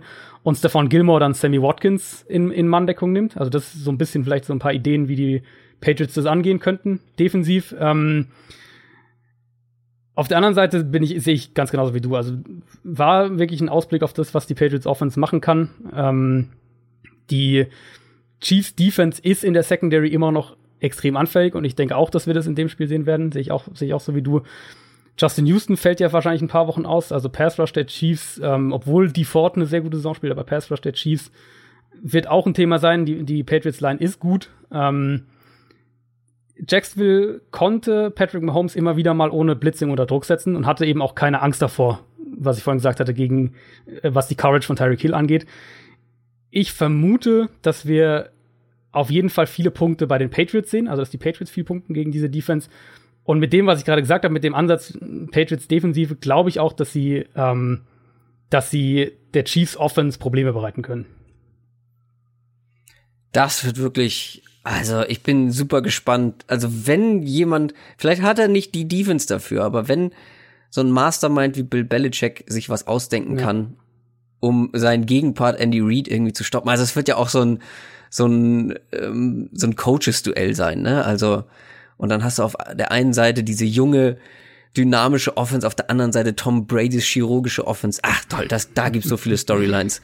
Da bin ich sehr gespannt, wie das, äh, wie das ausgeht. Kommen wir zum Abschluss zum Monday Night Game. Da sind die 49ers. eins und vier sind sie momentan. Die Packers, die Green Bay Packers sind zwei, zwei und eins. Ähm, ich werde dir nur eine einzige Frage stellen. Was ist mit Aaron hm. Rodgers mhm. los? Das sieht nicht so gut aus, wie man das von ihm kennt. Das Pocket Movement, teilweise steht er da viel zu lange, findet keinen mhm. freien Receiver. Und wenn das so, sonst der Fall war, dann scrambled er und findet irgendwas. Ähm, und jetzt lässt er den Druck so auf sich zukommen. Könnte das das Knie sein oder was anderes? Oder wie siehst du das? Ich vermute, dass es die Verletzung ist, die ihn tatsächlich nur einschränkt. Also war, ähm, hält den Ball, hat den Ball zu lange gehalten jetzt äh, gegen Detroit auf jeden Fall. Das war ein großes Problem. Accuracy war auch ein Thema, hat generell mit Pressure Probleme ähm, die ganze Saison schon über. Im Prinzip sehe ich bei den Packers ähnliche Probleme wie schon die letzten Jahre auch in Green Bay, nämlich dass die Offense von Mike McCarthy nicht zeitgemäß ist. Ähm, aus irgendeinem Grund werden Play-Action, Run-Pass-Options, die Sachen, die sie letztes Jahr mit Brett Hundley ja intensiv genutzt haben, mit Rogers viel, viel weniger eingesetzt. Ich glaube, man kann die Offense am ehesten als statisch bezeichnen. Also wenig Motion, Misdirection, all diese Sachen sind irgendwie nicht da. Dann viele Isolation Routes. ist alles irgendwie so ein bisschen, ist alles nicht zeitgemäß. So ein bisschen das Gegenteil von dem, was die modernen Offenses Chiefs Rams machen. Ähm, dann natürlich auch Play Calling. Die haben eigentlich ein gutes Run Game dieses Jahr, hat man auch gegen Detroit wieder gesehen. Dann gehen sie davon weg, was ich nicht verstehe. Ich bin gespannt, ob es dieses Jahr bei den Packers irgendwann so richtig kracht, ob wir vielleicht einen neuen Head Coach nächstes Jahr sehen. Ähm, was im Moment mit der Offense los ist, ist natürlich umso frustrierender, wenn man sieht, wie stark die Defense spielt. Und das werden, denke ich, auch die Niners äh, zu spüren bekommen. CJ Beathard hält den Ball viel zu lange und das bei eigentlich bei fast jedem Snap. Trotzdem ist er einer der Quarterbacks, der im Schnitt den Ball am kürzesten wirft. Also Screens, Pässe zu den Running Backs, Tight Ends sind wenn er einen klar definierten ersten Read hat, das ist das, was funktioniert. Ansonsten bekommt er riesige Probleme im Passspiel und das werden wir gegen eine komplexe Packers-Defense auch wieder sehen. Ähm, umgekehrt natürlich Niners Secondary. Richard Sherman spielt eine gute Saison, aber ansonsten ist das. Ah, das, deswegen habe ich nach den Niners geguckt. Ah. Weil als ich mir die, ähm, ich gucke mir regelmäßig halt oder nach jedem Spieltag eigentlich an, wie so die Cornerbacks sich machen. Richard Sherman hat bei, hat ein eine einzige Reception zugelassen ja. in dieser ganzen Saison ja, bisher. Spielt richtig gut. Das ist unfassbar. Aber ansonsten passt halt nicht viel und dann äh, Packers Line ist sehr stark, David Bakhtiari super und, und Edge Rush dann ist eben auch ein Thema. Also ich denke, das wird eher ein Spiel sein, wo Rogers wieder Zeit hat, um zu passen. Die äh, wird er sich vielleicht auch wieder nehmen. Wir müssen ähm, den Podcast an dieser Stelle beenden, was eigentlich auch ganz gut packt, äh, passt, weil wir mit allen Spielen durch sind. Ja. Aber du musst dich um deinen Nachwuchs Ganz kümmern. Und deswegen äh, knacken wir nicht die zwei Stunden, sondern sind kürzer als je zuvor. Dem, dem Nachwuchs sei Dank. äh, richtig kurz und knapp war das. Ähm, du musst dich vom Acker machen. Ähm, wir haben aber noch alles geschafft. Ansonsten viel Spaß. Ähm, bei den Spielen am Wochenende. Ich flieg nach London. Wer auch nach London fährt oder fliegt vielmehr, ähm, gerne mal Bescheid sagen. Ähm, du vielleicht auch, wegen der Arbeit. Ähm, schauen wir mal. Gut. Machen wir Feierabend für heute. Wir hören uns natürlich wie gewohnt nächste Woche Donnerstag wieder. Bis dahin. Tschüss. Bis dann. Ciao, ciao.